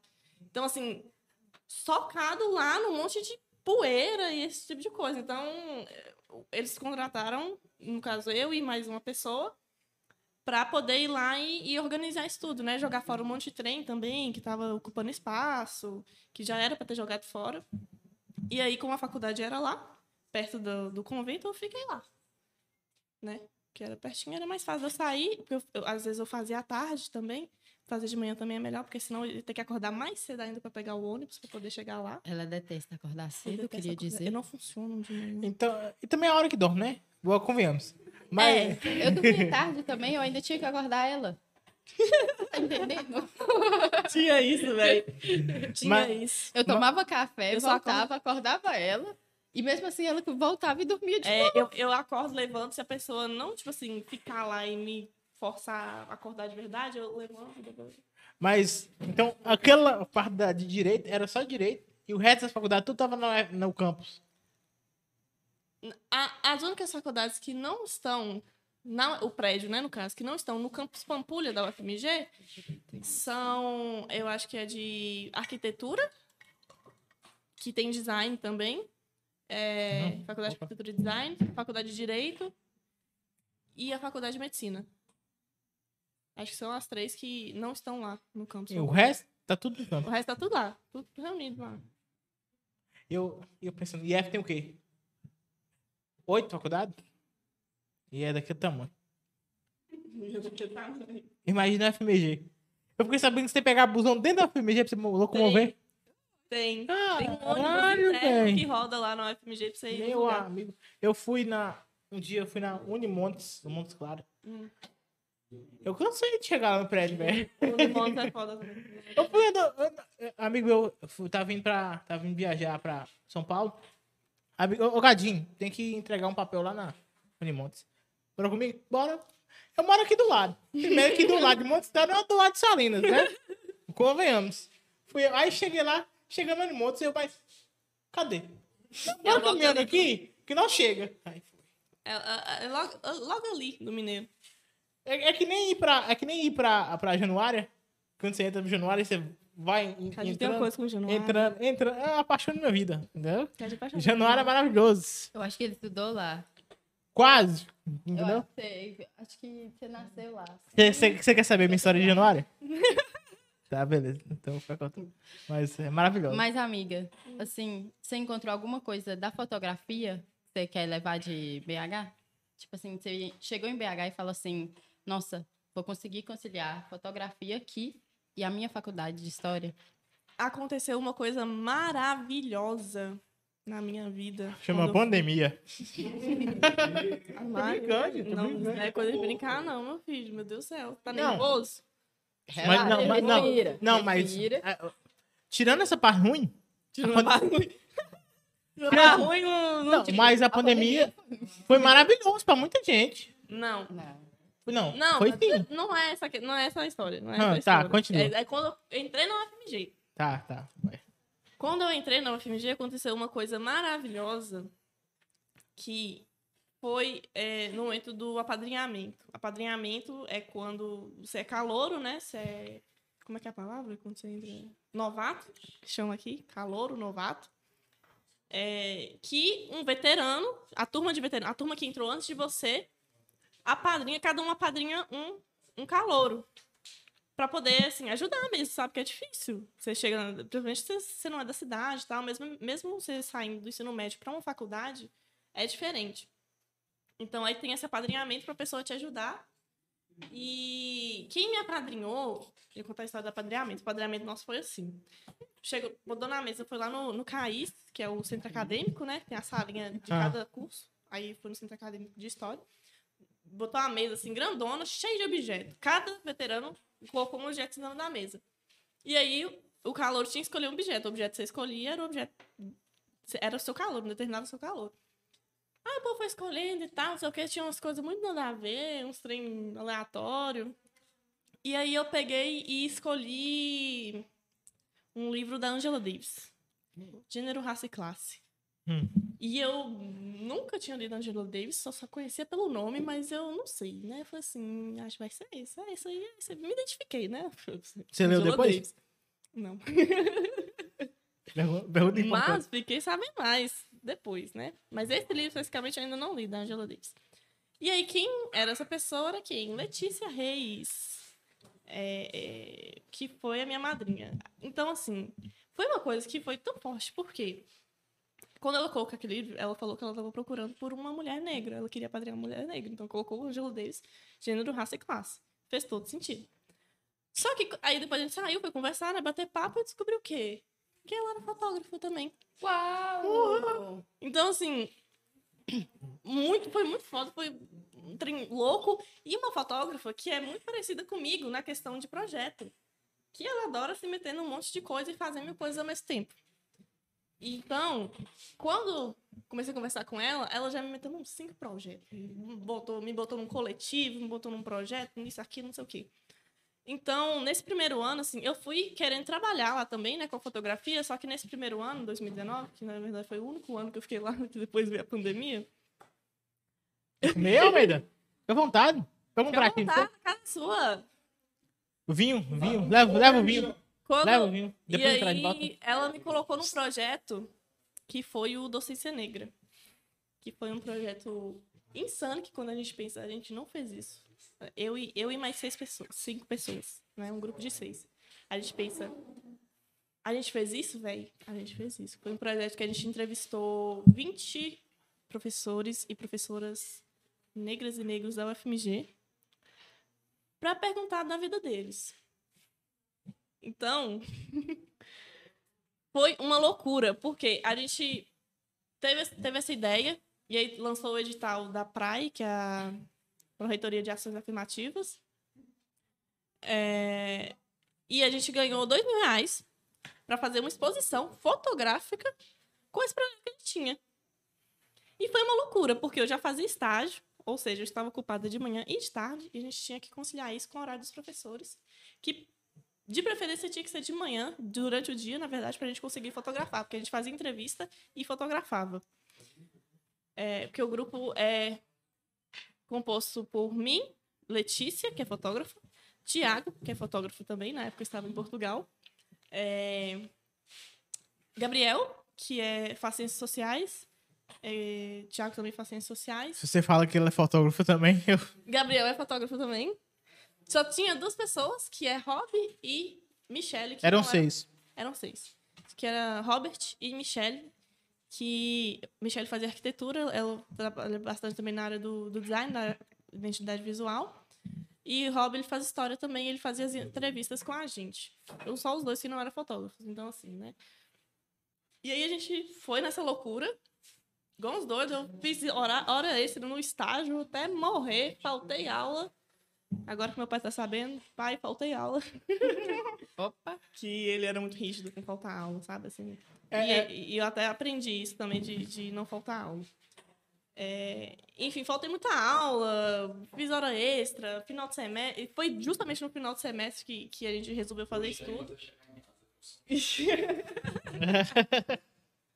Aí, é... Então, esse projeto me fez que envolveu a fotografia, né? Me fez repensar muita coisa, assim, sobre... Sobre mim também. Principalmente sobre negritude, né? Deu me entender como uma mulher negra e tudo. Você acha que foi aí que você falou, dá para conciliar e eu escolhi meu curso certo? Porque, tecnicamente, você viu uma história e você Uhum. estava juntando a fotografia, que é outra paixão sua. Uhum. Então, eram duas coisas em uma, fora de ser um contexto muito importante para Uhum. você, como para o mundo inteiro, né, geral, mas uma coisa que é interna, o ser preta. Então, você acha que nesse momento você falou assim, é isso, eu tô no caminho certo? Nesse momento, eu, eu realmente acho que eu me encontrei, sabe? Eu me encontrei muito como pessoa também. Não só como fotógrafo como estudante de história. Foi uma hora que eu vi que eu estava fazendo uma coisa que ninguém mais estava fazendo, uma coisa importante. Quase sem recurso nenhum, que, gente, dois mil reais fazer uma, uma exposição fotográfica. É, ué, vocês cortam sabe- até bolsa. Você sabe quanto que é para revelar uma foto 10 por 15? Porque para revelar uma 10, foto 10 por 15 já é caro. Imagina você, você imprimir uma foto assim, um tamanho. Eu esqueci até o tamanho que a gente usou. Acho que era A3, alguma coisa assim. A atriz, a atriz é grande. 20 fotos e ainda ornamentar a exposição inteira. A gente dobrou. Com se dois mil desdobrou. reais. Com dois mil reais. Depois a gente conseguiu até alguns outros, outros apoios, né? Mas assim, o, o, grossão foi dois mil reais. E aí, nesse momento, assim, eu, eu, eu senti que eu tava fazendo uma coisa que eu gostava muito, uma coisa que, que eu queria continuar fazendo. Sabe, assim, é, é tipo isso, como se eu tivesse feito uma boa escolha e que eu tava no caminho certo mesmo. Não sabia ainda que caminho era esse, mas eu falei assim, tô feliz, então deve estar tudo bem. Então você se sentiu realizada, vamos dizer assim. Senti, ainda mais por, por assim, praticamente ter acabado de chegar, né, assim, na universidade. Muito doido, velho. Eu tava no. Foi no primeiro e segundo período que eu fiz isso. Você falou no início que você queria ter a fotografia voltada para mulheres. Uhum. Por que que você tem essa visão, esse olhar?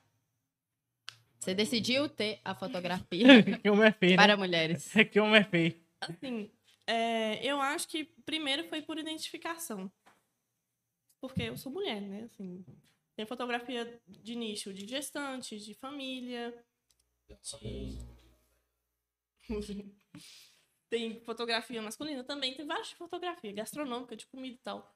Mas, assim, eu acho que, por exemplo, os fotógrafos de família que eu conheço, a maioria tem família, assim, que eu falo, não tô sem família, mas eu falo assim, é, já tem esposo, esposa, já tem filho, esse tipo de coisa.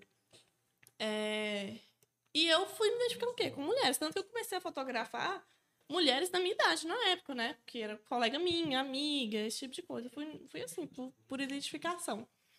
E aí eu acho que é uma coisa porque eu consigo ser, eu consigo sentir o que que elas sentem, sabe assim. Eu ainda não, por exemplo, fotografia de casal. Hum, Eu gosto, mas assim, não, não é igual eu quando eu fotografo uma mulher, entendeu? Quando eu mostro pra ela uma foto, eu, quando o- a forma que eu vejo ela é, é, é uma coisa muito mais empática, muito mais natural pra mim, eu acredito.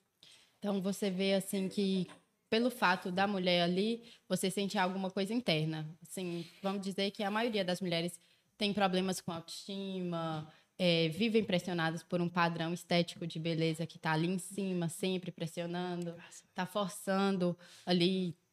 É uma coisa assim surreal que nós mulheres passamos. Uhum. Então, quando você decide fazer fotografia para mulheres, você além de estar fotografando, você está lidando com a autoestima delas. Como que você faz isso? Vocês estão ouvindo, gente? Eu tô. Eu, tenho, eu tô. eu Não, tô- não, não, vocês estão ouvindo? O quê? O som do tabu sendo quebrado? Não, eu Não, tô. tá bom.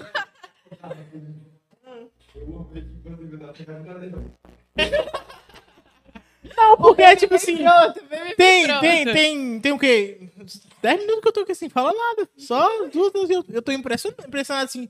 Porra, eu nunca tinha parado pra pensar, sabe? Por que, que Camila ficou só, só fotografando mulher e tal? Nunca tinha parado pra pensar. Uhum.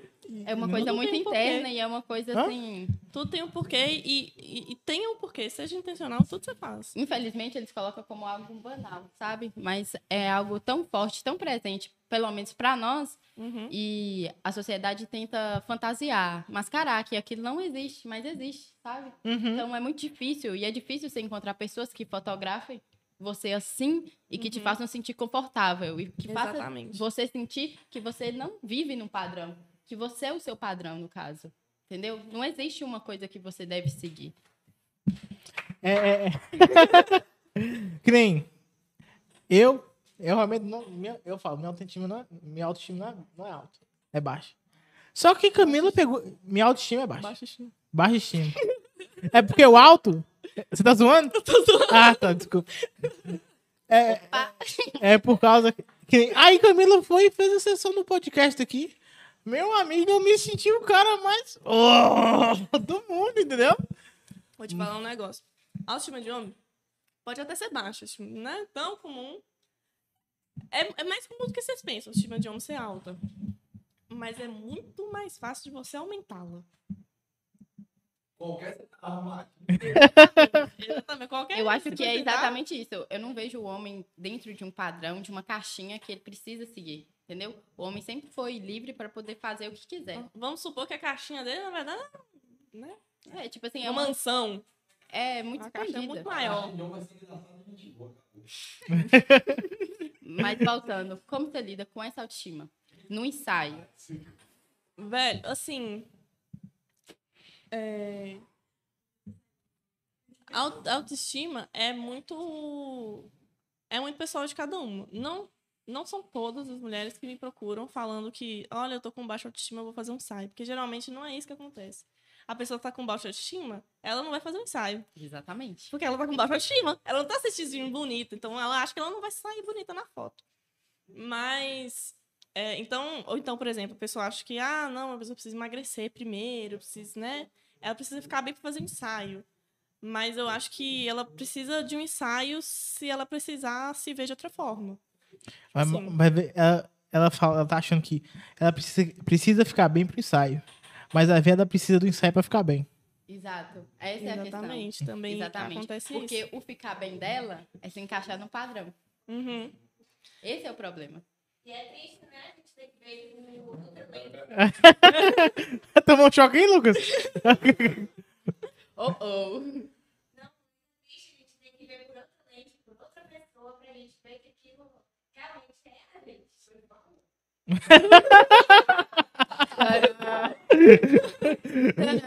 Fala demais. Traga ela aqui. Mas é mesmo, mas é mesmo. Questão de se ver do futuro, eu acho, assim, eu até entendo, porque, velho, a gente só se vê pelo nosso olhar. Quando a gente olha pra gente mesmo o tempo inteiro, você já ficou repetindo uma palavra o tempo inteiro até ela ficar estranha? É como se você ficasse olhando pra você o tempo inteiro até você achar defeito e ver coisa estranha. Você acha que eu vou assistir meu, esse podcast? Não vou. Não quero, não quero me ver. Entendeu? Então, Minha tem- voz, eu, eu não quero. Então, tem Entendeu? isso também. É, então, eu acho importante você se ver pelo olhar do outro. Sabe assim? Um olhar, principalmente, assim, seja criterioso, né? Qualquer pessoa que você vai ficar perguntando, ai, que que você, que- como é que você me vê? Né? Também Tem que selecionar. Mas essa questão da autoestima, é... ela, ela, ela parte assim. Eu sou uma pessoa, eu acredito, né? Menos assim, que eu- pelo que eu sei. Eu sou uma pessoa muito leve. Então, eu não gosto de, de coisas, tipo assim, ficar reclamando, de, de só ficar achando coisa ruim e tal. Falar mal de Salinas. Quando- falar mal de Salim não gosto também. Quem fala mal de Salim vai, vai arrumar treta comigo. E aí. Exatamente. Muito obrigada, Lucas. É, Então, assim, quando eu fico triste, por exemplo, eu não consigo ficar triste por muito tempo. Eu posso ficar chateada toda vez que eu lembro do motivo que eu tô triste. Mas por muito um período longo de tempo, assim, é muito difícil. Eu, eu logo, assim, já distraio, vou pensar em outra coisa. Então, acho que por essa visão, assim, mais leve, eu sempre vi muita beleza nas coisas. Tipo assim, quando eu comecei a tirar foto, por exemplo, eu não tirava foto de pessoa, eu tirava foto de coisas. Tanto que no Instagram, pessoal, se você rolar até lá embaixo, assim, tem umas fotos muito aleatórias, assim, sei lá, de uma folha, de, um- de uma sombra, de uma poça d'água no chão. Por quê? Eu olhava pra essas coisas e falava assim, que bonitinho, véi. E tirava foto, entendeu? Então, assim, é- é- essas coisinhas, assim, eu, eu sempre, eu sempre vi muita beleza. E nas pessoas também isso se aplica. Tanto, eu já falei, não sei pra quem, alguém aqui, que é muito difícil achar uma pessoa feia. Fala pra mim. É muito difícil eu achar, eu olhar pra pessoa e falar assim, nossa, essa pessoa é feia. Ou alguém comentar pra mim assim, nossa, mas fulano é feio, e eu concordar com ela. E eu vou ficar assim, É ponto de vista, amigo. é, tipo assim, talvez eu, eu não vou falar assim, não, ela não é feia, ela é linda, não sei o quê. Não, mas eu não vou achar a pessoa feia. É muito difícil. Eu nem lembro a última vez que eu achei uma Peraí, pessoa peraí. feia. Continue. Aí, ou seja, quando eu fotografo uma mulher, principalmente mulheres, eu acho mais difícil ainda achar feio, eu eu vejo a beleza nela e simplesmente eu, eu, eu coloco na lente aquilo que, que eu tô que eu tô enxergando. Sabe? Ô, gente, o que que tá acontecendo aí? Tá tendo um negócio ali. Então, Como é que eu continuo? Tá, tá, tem um BO sendo resolvido ali, tá dando um rebuliço. problemas técnicos. Problemas técnicos só porque eu não tô no bastidor. Mas tudo bem. Então, quando você fala de autoestima, eh, particularmente, né? Você me chamou para fazer a parceria de fotos. Uhum. E eu acho que toda mulher deveria passar por essa experiência. Uhum. Porque, igual ela mencionou, de você estar sendo vista por outro olhar. Eu acho que outro olhar fala muito para você. Só que não basta ser qualquer olhar. Porque a gente já está cercado de olhares críticos e que é exa- exatamente o motivo de ter autoestima baixa. Uhum. E ao fazer o ensaio com você, você desperta algo que foge. Não tem críticas, não existe críticas naquele momento ali. É só você e você. É como se você. Não tem comparação. Exato. Você não se compara com nada. Exato. momento. É como se você Porque se você nunca por, viu- mi- por minutos, assim. Você não se compara por- com nada porque você nunca viu nada parecido. Porque cada experiência é única. Então, é um momento que você não vai ter comparação com, com padrões, com esse tipo de coisa, assim, sabe? Por isso que, que é uma experiência, assim. é- eu realmente, eu falo, eu não vendo foto, eu vendo experiência. Eu Sim. proporciono experiência, sabe? Assim, porque a foto, pra mim, resultado final, é a cereja do bolo, mas não é o recheio, né? Igual diz minha mentora. Eu acho que é vi- viver e lembrar. Porque é igual quando você pegou aquele álbum de infância, abriu e Uhum. despertou várias coisas em você, eu acho que é exatamente o ponto principal de passar para as outras pessoas. Quando ela abrir, olhar aquelas fotos e lembrar, nossa, eu vivi isso. É como se fosse um portal para você relembrar, sentir todas aquelas coisas que a fotografia, naquele momento, Uhum. te proporcionou. Então, eu acho que é muito legal essa pegada que você tem na fotografia de trazer isso para você. Porque quando eu olho as minhas fotos do ensaio que eu fiz com você, eu lembro de como foi, eu lembro das sensações, entendeu? Para mim não é uma foto ali que eu não lembro do que eu senti. Ô, gente, Lívia é modelo também. Não sei se ela falou. É modelo. Mentira, gente. Aquela pizza mesmo. Ah, tava, tava bonita a Falso, pizza. falso, falso, falso. Mas aí você falou um, um negócio muito importante, que é outra verdade, que acho que nem todo mundo parou pra pensar. Mas a fotografia, ela só faz sentido amanhã. Exato. Então, a parte que eu vejo que as pessoas encaixam uma história com isso, que a história é o passado. E a fotografia também é um passado. É o passado. A fotografia, ela nunca, ela nunca vai ser um registro do presente. Eu vi, No eu. momento que a foto foi batida, ela já é passado. Mas Exato. eu, eu tava vendo, eu tava vendo. É, vai- ser uma coisa que não vai levar a nada, mas eu gosto de falar porque uma coisa que eu acho massa, eu assisto podcast muito. Que existem três presentes. O presente passado, que é a memória. Uhum. O presente futuro, que é. Como é que fala? A vontade. E o presente presente. Que o, o, o único que você consegue mexer é o presente presente. Que o, que o passado. o- você não tem controle nem do passado, nem do futuro. Só do presente presente. Então, deixa acontecer e deixa o que passar na memória. Importante, entendeu? E nem a foto. É a memória. E sempre tente, tente deixar as memórias. ser memórias boas. Fazer memórias boas, entendeu?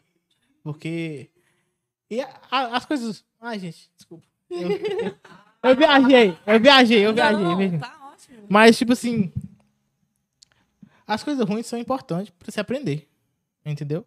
Mas sempre tenta lembrar as coisas boas pra te animar. Porque se você ficar lembrando de coisa ruim, você vai ficar pra baixo. Entendeu? Não faça E- coisas ruins de propósito, só pra Tá, ter galera? memória de coisas ruins. É, Só não, eu, eu, vi- eu viajei demais. Não sei se vocês entenderam, mas eu queria expressar uma coisa e desculpa. Mas eu acho que é mais ou menos isso. E, e o- a importância de fotografia, por exemplo, da Segunda Guerra Mundial, entendeu? Uhum. São registros que vão te remeter àquilo. Então, talvez esses pequenos, pequenos detalhes te levaram a escolher a história, Uhum. só que você só foi perceber agora. Porque é exatamente isso. Quando você vê uma foto, é, vamos dizer, do Holocausto, você sente, você consegue sentir Uhum. graças à fotografia. Sim. Você sabe que aquilo é uma coisa assim, pelo amor de Deus, não quero que aconteça nunca mais isso. Sabe? Fica, fica marcado para você para que aquilo não aconteça.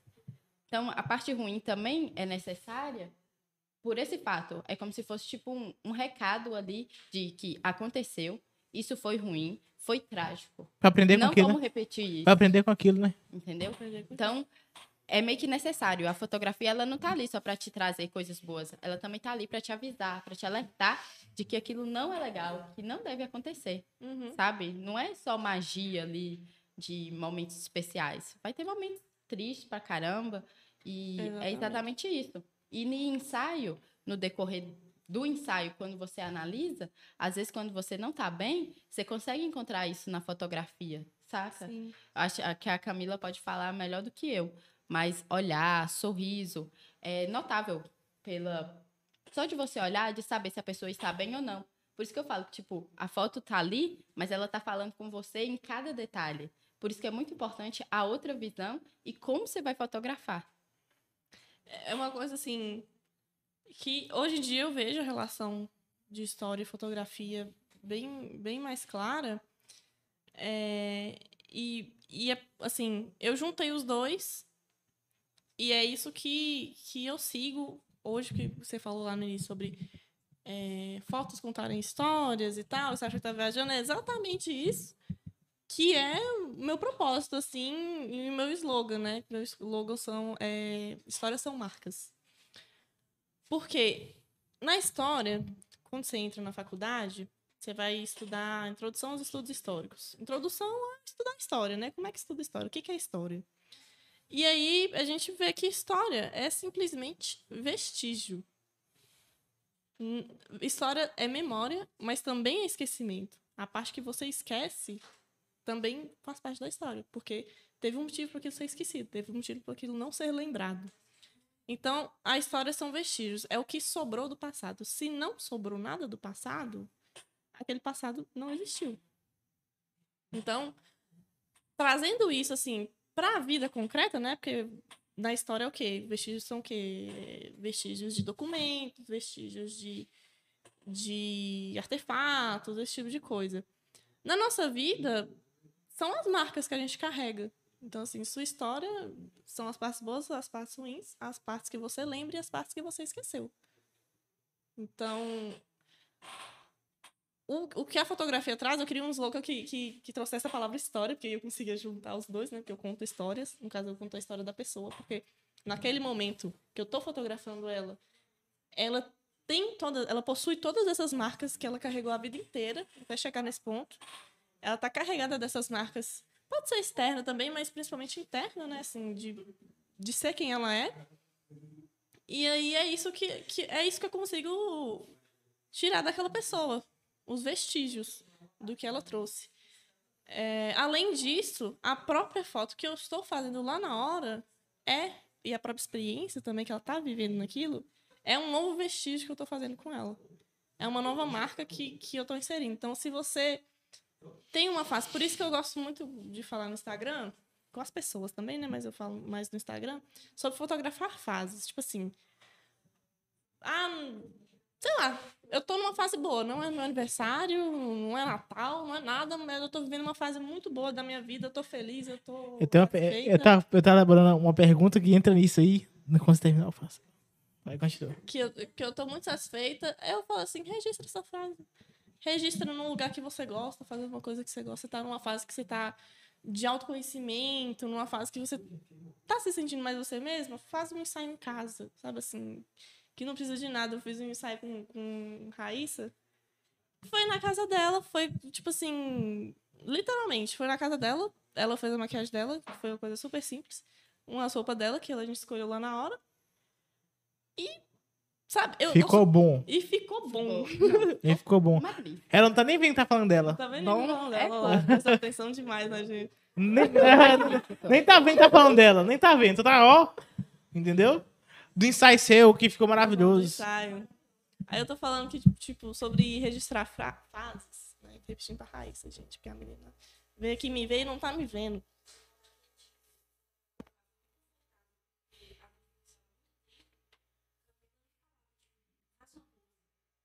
Assim, ela deixava você falar, colocava música e você tava tirando, você tirava a mão de você. Tipo assim, nossa, cara. Nossa, vai ver uma coisa muito espontânea, muito original. É muito. Ma- É, é isso que eu gosto, porque assim, a gente já tinha essa conexão. Eu gosto muito de conversar com a pessoa, né? Com o cliente antes, pra ter essa conexão com a pessoa. Com Raíssa eu não precisei, né? Porque a gente se conhece desde que nasceu praticamente. Mas no momento, por isso que eu gosto tanto de ensaio em casa. Tem gente que nunca pensou em fazer um ensaio na própria casa, mas eu super recomendo. Que a gente só tava conversando, ela tava ouvindo a música que ela gostava, e assim, o que você faz não sei se vocês repararam, mas muitas fotos, o que, que as pessoas vai Fotos espontâneas. Aí as poses tentam imitar poses espontâneas. O que, que é mais espontâneo que você deixar a pessoa à vontade e só bater a foto? Na sabe verdade, assim? isso é ser espontâneo. Isso é ser espontâneo. Então, Outra assim, é forçar a ser espontâneo. Mas já aconteceu. Tipo assim, a pessoa marcou o ensaio e tal. Aí você falou, que, tipo assim, pra fazer um ensaio, só precisa querer. Você tá bem? Ah, vou marcar um ensaio quando eu tá bem. Aí no dia a pessoa fica assim, cara, hoje eu tô. Não tô bem, não quero fazer ensaio. Não tem como a gente marcar depois. E, tipo assim, se você conseguiu meio que. é, dar uma re- reviravolta na situação e, e convencer a pessoa, não, bora fazer esse ensaio hoje. E não sei o quê. E vai melhorar, vai te melhorar. Olha, nunca aconteceu no dia, assim, tão em cima da hora, Ah. sabe? Já aconteceu de alguma coisa dar errado, alguma coisa que tava planejada dar errado, sei lá, chover, esse tipo de coisa. Mas no dia a pessoa fala assim, nossa, hoje eu não tô bem, não quero fazer essas fotos. Eu acho que não. Já aconteceu, tipo, um tempo antes, sabe? Um tempo antes a pessoa fala assim, hum, não sei se eu tô bem agora, não sei se eu tô bem pra isso. Eu tento conversar, tento conversar com a pessoa. É, eu converso, né? Eu não tento, eu converso. É, falo tudo que eu acho, dou a minha visão do que, que eu acho dela, né? Que são coisas boas, assim, como eu falei, eu, eu vejo coisas bonitas. É, mas é uma coisa que eu também aprendi que vai ao contrário do que do- dos, dos padrões. Os padr existe o padrão, né, da sociedade, aí você tenta encaixar naquilo e você não consegue. E aí tem o movimento feminista e outros tipos de movimento também que querem fazer as pessoas se aceitarem como são, que é um movimento muito importante realmente. Só que esse movimento sendo abordado de maneira errada te causa outra sensação de, do que eu não me encaixo no padrão e eu não consigo me aceitar do jeito que eu sou. Ou seja, você se sente mal duas vezes com aquilo. Então, eu tento conversar com a pessoa, eu falo tudo, mas eu não vou falar assim, não, mas você tem que se aceitar, mas você é bonita assim, e é isso, e pronto. E se a pessoa continuar mal, assim, tudo bem, a gente remarca. E aí eu vou continuar trabalhando com ela, conversando com ela, né, nesse momento. Vai planejando, vai vendo as coisas que, que vai ficar melhor. Até a pessoa se sentir confortável realmente, ou até ela entender também que. Por isso que eu gosto muito de gravar as reações. E, e, tipo assim, eu faço a foto e mostro a pessoa e gosto Aham. de gravar e postar. Porque Vou mostrar pra mãe. porque quando. quando acho que principalmente mulheres, né? Assim, praticamente qualquer um, mas ensaio. Ensaio. Quando você faz o ensaio, você não quer a foto. Você quer a sensação que aquela foto te causa. Então, você quer olhar para aquela foto e se sentir bonita, e se sentir livre, se sentir alguma coisa que você está precisando naquele momento. Então, é, essa sensação a pessoa pode entender em algum momento que ela que o ensaio pode trazer isso para ela, sabe assim, que não é porque ela tá se sentindo daquela forma que ela não tem que fazer o ensaio. Às vezes a própria pessoa entende, e isso eu só consigo passar isso mostrando exemplos, que é por isso que eu gravo e posto. De outras mulheres também que, tipo assim, chega no ensaio nervosa, chega no ensaio se achando feia, realmente, às vezes, às vezes não desiste, mas chega mal, já chega mal, entendeu? E aí eu, eu- é, é muito nítido, velho. É muito nítido quando você chega no ensaio e a pessoa, ai, não sabe o que fazer e tal. Aí eu, eu gosto de deixar ela um tempinho sem saber o que tá acontecendo. Não sei. Ah, maléfica. Ai, não. Eu acho que é só pra pessoa se sentir mais confortável. É, pra, se sentir pressionada. Eu, eu gosto de- do impacto. Porque assim, a pessoa chega meio. E demora um tempo realmente pra pessoa se soltar. É normal. Tipo assim, você não chega num lugar, tipo, já. Se você não for modelo, né? Aí. Tá vendo, Lívia? Você já chegou, chegou já regaçando. chegou regaçando. E aí, Mentira, mentira. eu deixo a pessoa lá um tempinho, mesmo a pessoa tá se sentindo bem, ela vai estar mais tímida. Na primeira foto que eu mostro a pessoa, a pessoa já. "Ah, Meu Deus do céu, eu não acredito. Eu acho Agora que eu vou regaçar. Sou eu mesmo. É aquela parte que cai a ficha de que, nossa, eu posso. Eu tô ali, Uhum. sou eu, entendeu? É aquele momento assim que fala, não, velho. Essa é uma coisa que, ela- que elas falam muito, tipo assim, eu não acredito que sou eu. Aí eu falo assim, é você, eu acabei de tirar foto aqui, eu sei mesmo. E aí, a partir do momento que eu mostro esse resultado, a pessoa começa a ter mais confiança naquilo. Ela, ela, tipo assim, ela tem mais confiança de que ela tá bem e que as fotos vão ficar boas, sabe assim? Então foi por isso que você resolveu filmar. Tipo assim, pra passar, além da parte da fotografia, também reações, é, Aham. o que a pessoa tá senti sentindo, assim, né? Que tá na fotografia vai passar. Mas eu falo de ter a expressão em si, de que tá acontecendo ali, como se não fosse nada calculado, de realmente Foi assim. Foi É. leve, foi livre. E foi esse o resultado. É, exatamente. É por isso, é por isso que eu proporciono experiências. Eu não te dou fotos, eu te dou uma experiência. A foto é só resultado. A foto é a, é a cereja do bolo. A foto é o resultado da experiência que você viveu, daquilo que você sentiu naquele momento. Então, por isso que a fotografia só faz sentido amanhã. Então você vê a experiência como a sua marca. Assim, Sim. porque todo fotógrafo, por mais que ah, não, não vou deixar, vai ficar só a pessoa. Acho que todo fotógrafo tem essa pegada. Eu quero deixar a minha marca, registrar alguma coisa minha Uhum. nessa foto. É a experiência. A experiência do ensaio, daquele momento. Então, quando você pega a sua foto, você fala assim: eu dei experiência, minha marca tá aqui. Uhum. Eu posso sentir isso. Exatamente. Lucas, pergunta tem? Ai, ai. Galera, o negócio é o seguinte. Deixa o like, não deixou o Já like. bateu o dedão aí no like? É, e se inscreve. Se, peraí, Lucas, peraí. Se inscreve, né? E já falei também, se tiver o bom grado, virar parceiro. É ali. Ah, onde é que tá? Oh. Ah, então beleza. É, querer, querer ser parceiro nosso? A chave Pix tá na descrição.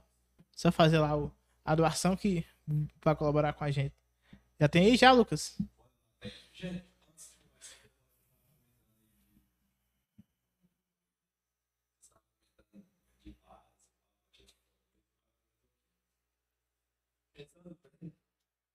Dia minha avó foi de caixa, foi tão linda. Nossa, velho.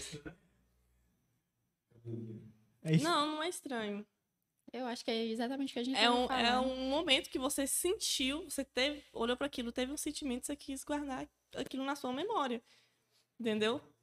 É exatamente a É uma experiência. é a experiência que a- aquele momento você quis guardar. Uma coisa que, que fotografia hoje está muito é, é popularizada, né? Tipo assim, você tem um celular, você registra em qualquer momento. Mas se você não tivesse um, um, um celular, uma câmera ao seu alcance de fácil acesso, você, ou não existisse, né? Vamos supor que não existisse câmera, você ia olhar para aquele momento e, da mesma forma, querer guardar para sempre. Mesmo que seja na sua memória. Você mencionando os celulares de, né, ter, ser mais fácil fotografar. Mas você não acha que acaba ficando um pouco banal porque perde a visão e às vezes a pessoa só tira uma foto ali porque quer mostrar em uma rede social, mas ela não quer registrar o momento e o que ela está vivendo. Você fala, por exemplo, com pessoa que, que em vez de viver o momento, fotografa, fica fotografando. É tipo, não vê a fo- academia, não tem nem só que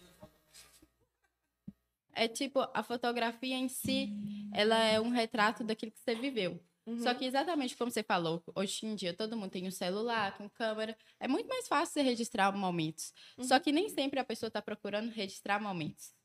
Talvez ela só quer mostrar, talvez, status ou onde eu estou, mas ela não quer levar isso para ela. Você acha que encontra, ao você ver fotografias, essa banalidade ou você acha que a, a experiência real, o que a fotografia sempre quis mostrar, continua ali? Eu acho que numa proporção daquilo que pessoas que registram porque querem guardar aquela memória, mesmo que seja para passar na rede social para mostrar para todo mundo, Sim. mas a diferença, a quantidade de pessoas que registram só para só para mostrar, vamos supor, que a pessoa tira uma foto e num lugar e nem vai no lugar, tira foto de uma comida e nem come a comida. Eu acho que é tão pequena que às vezes nem vale a pena de, de, de tratar sobre isso, sabe assim? Porque eu, eu tenho essa questão, né? Assim, quando que eu, eu não gosto de pensar coisas negativas, aí eu, eu tento focar no positivo. E aí eu vejo que o positivo é muito maior. Acontece realmente da, da pessoa é, banalizar a fotografia, vamos dizer assim, mas de qualquer forma, é um registro. E eu gosto muito que cada pessoa tenha uma câmera à mão. Com a câmera literalmente na mão. Tem uma câmera na mão para poder registrar todos esses momentos. Porque, assim, eu trabalho com isso, mas é óbvio que você não vai contratar um fotógrafo para ficar do seu lado. Caminhando do seu lado, né? Exatamente. Então, é uma coisa que eu acho eu acho positivo. Assim, No Ah, geral. no geral, a, a, a câmera, né, assim, tirar fotos, estar tão à mão, tão Mas você acha que assim. hoje, ao pegar uma foto de celular mesmo, falo de um fotógrafo profissional, você consegue sentir de uma pessoa que só tirou a foto ali ou de uma pessoa que quis mostrar o que ela estava vivendo? Você acha que consegue ter essa diferença? É, tem essa diferença em questão do olhar. Não precisa necessariamente ser um fotógrafo profissional, porque tem muita Sim. gente que gosta muito de fotografia, que é uma coisa muito comum. Tipo assim, você conhecer. Tipo assim, meu pai adora fotografia. Fal- Falei que era de família, né? Meu pai adora fotografia também. Ele, a partir do momento que ele teve o celular que tinha uma câmera, ele começou a tirar foto de tudo, principalmente da roça, que ele adora a roça. Então ele estava registrando a experiência dele na roça. É, Mas eu acho que é, é- é difícil você saber a diferença, né? Só de olhar na foto, saber essa diferença. Mas é, é, é muito subjetivo. Então, assim, é o que aquela foto representa para aquela pessoa. Eu acho difícil julgar e discernir, Um do outro, né? é, saber qual foi a intenção da pessoa. Então, Desgraçou! é porque de, Cachorro. de uma de um fotógrafo ao pegar uma foto, você consegue olhar, observar e falar assim, essa é a marca dele. Uhum. Eu sinto isso dele. Então, às vezes por ter essa essa facilidade, também seria mais fácil de, de saber, de ter, de sentir a marca daquela pessoa, porque assim, no meu Instagram eu vejo muita gente que quer compartilhar momentos e, é- e é, para mim fica assim nítido o fato de ver alegria ou de pequenas coisas, detalhes que passam ali, sabe? Por, exatamente por essa facilidade de eu ter uma câmera na minha mão, de estar ali disponível para mim. Eu consigo ver coisas mágicas por trás disso. Sim. Só que eu também vejo a parte das redes sociais acabar tirando um pouco dessa magia, sabe? De de estar ali para compartilhar certas coisas, porque é aquela a famosa e fora do story, porque às vezes eles tentam criar um outro mundo que tipo só pegou a foto ali para representar aquilo. Entendi. Faz E- parte, faz Uhum. parte. Só que acho que acaba tirando um pouco da parte da fotografia em si, que é o que você quer passar para as pessoas. É, o Instagram ele virou uma vitrine, né? Na verdade, assim. Pode ser que uma pessoa ela tenha é, experiências e, e- e genuínas, assim, e fotografe aquele momento pensando naquilo. Mas pode ser também que o Instagram dela vive só uma vitrine de coisas boas. E coisas que, sei lá, às vezes ela tem. tá passando por um ano difícil, tem uma coisa boa no meio de tantas ruins, mas ela só vai postar coisa boa. Entendeu? Então, é, o Instagram tem essa questão de só postar a- a- as, as partes boas e você ficar se comparando com. É perigoso, é perigoso. exatamente. Você acha que, que- você acha que aquela pessoa que está acompanhando todo, ainda mais quem posta todo dia. Você vê aquela pessoa postando todo dia, meu Deus, a pessoa não tem um problema na vida dela, a pessoa não não, não, não, não, não acha nada ruim. Compartilha o dia inteiro dela e não tem um, um problema, não tem nada. Ou então, quando tem um problema, não é um problema igual ao meu, sabe assim? Um problema enorme. Mas a pessoa não vai mostrar tudo. Não Justamente. A, a pessoa, tipo assim, aí fica se comparando. Entendeu? Eu também levo muito pro lado disso. Por exemplo, hoje o mundo. Deixa, é, é, é, é, é muita brisa minha. É muita brisa minha. Brisa, cara. gente. Vai. Pode brisar. É, vou falar. Vontade. Vou falar. Fala. Tem disso mu- muitos comparados, mas também eu levo pro lado, por exemplo. Hoje, nada é o suficiente. Você acaba, por exemplo, comprar um celular. Muita gente. Hoje, vou parar de bater na mesa. É, é, porque tá, tô vendo o microfone mexendo, acho que tá dando sinal. A pessoa compra um celular. Acaba de comprar um celular, aí já pensa. Vou dar exemplo. Acabou, ano passado saiu o iPhone 12. Aí esse ano saiu o iPhone 13. Aí a pessoa, não, eu tenho que ter o iPhone 13. Mas a pessoa não precisa, a pessoa só quer ter. Entendeu? E ano que vem sai o iPhone 14 e a pessoa quer ter, sem precisar. E é muito perigoso que, tipo assim, a- aí vem o, o, o, o influencer e fala: todo ano eu troco celular. Aí a pessoa que se compara, pô, eu tenho 11. E o, o- o influencer tem o 14. Eu tenho que ser igual a ele. e fica comparando e vê. Só que, tipo assim, a vida. Como é que fala? A vida não é um morango. Entendeu? É, Não, não, não, não é a mesma coisa. Talvez esse, esse cara tenha conseguido, mas ele mostra ser feliz com aquilo que ele tem, que ele consegue todo dia, mas na E verdade não, não é. E é impressionante como é que isso se dá muito em questões materiais, né? Por causa do, do capitalismo mesmo. Então, você não, você não quer. Geralmente você quer ter o que aquela pessoa tem. O que ela tem mostra quem ela é. Mais do que o que ela faz ou o que ela pensa, assim, tipo. Muito mais fácil ser um influencer que mostra coisas ser mais famoso do que um, um influencer que mostra pensamentos, né? Mostra Sim, ideias. sim, sim, sim, sim. Por falar no capitalismo, né? Hoje você representa o empreendedorismo feminino. O que, que Uhum. você quer passar para as meninas, por exemplo, que estão começando agora, para as meninas que já estão no ramo? O negócio que eu quero, que eu acho que resposta que todo mundo que perguntou o que, que você fala pra quem tá começando? Comece. Entendeu? Mas a pessoa já Continua. tá começando, cara. Como é que ela vai começar se ela já tá começando? Não faz Eu- sentido. Desculpa.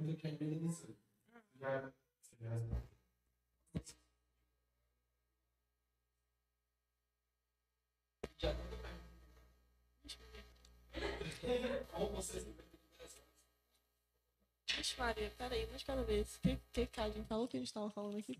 Do empreendedor, empreendedor. Ah, pra quem tá começando. Depois perguntou do profissional, né? Como eu vi como profissional. Pra quem tá começando no, no ramo da fotografia, ou do empreendedorismo, acho que isso serve pra vida. É você encontrar o seu propósito. Você encontrar por que, que você tá fazendo o que você tá fazendo. E, de preferência, a não ser que você seja uma pessoa muito autocentrada, muito egocêntrica, que é autocentrada acho que é outra coisa, mas enfim. Que esse, Ah. esse propósito esteja no outro. Que esse propósito esteja em servir as pessoas de alguma forma. Eu, pelo menos, eu, eu funciono assim. Eu funciono, sempre funcionei na base de, de servir outra- outras pessoas. Fazer o que eu posso pra ajudar e de qualquer forma. Foi Quando a gente fala assim, ah, ajudar o próximo, a gente muita ação de caridade, esse tipo de coisa assim. E isso eu, eu já tive envolvida, mas nem, nem tanto. Mas assim, no dia a dia, por exemplo, eu fazia mu- muita coisa pelos meus colegas de turma que, assim, a pessoa nem. Nem me. Por exemplo, na, na sala, a pessoa nunca nem conversou comigo direito. É, mas eu fazia al- algo por ela. Eu queria aj- ajudar, facilitar a vida da pessoa de alguma forma. Outra coisa é. Aqui no podcast, quando eu vim. Ajudar... Ô, gente, eu vou contar pra vocês. Não, deixa eu terminar. Vai, vai, vai, vai, Quando vai. eu vim. Cadinho.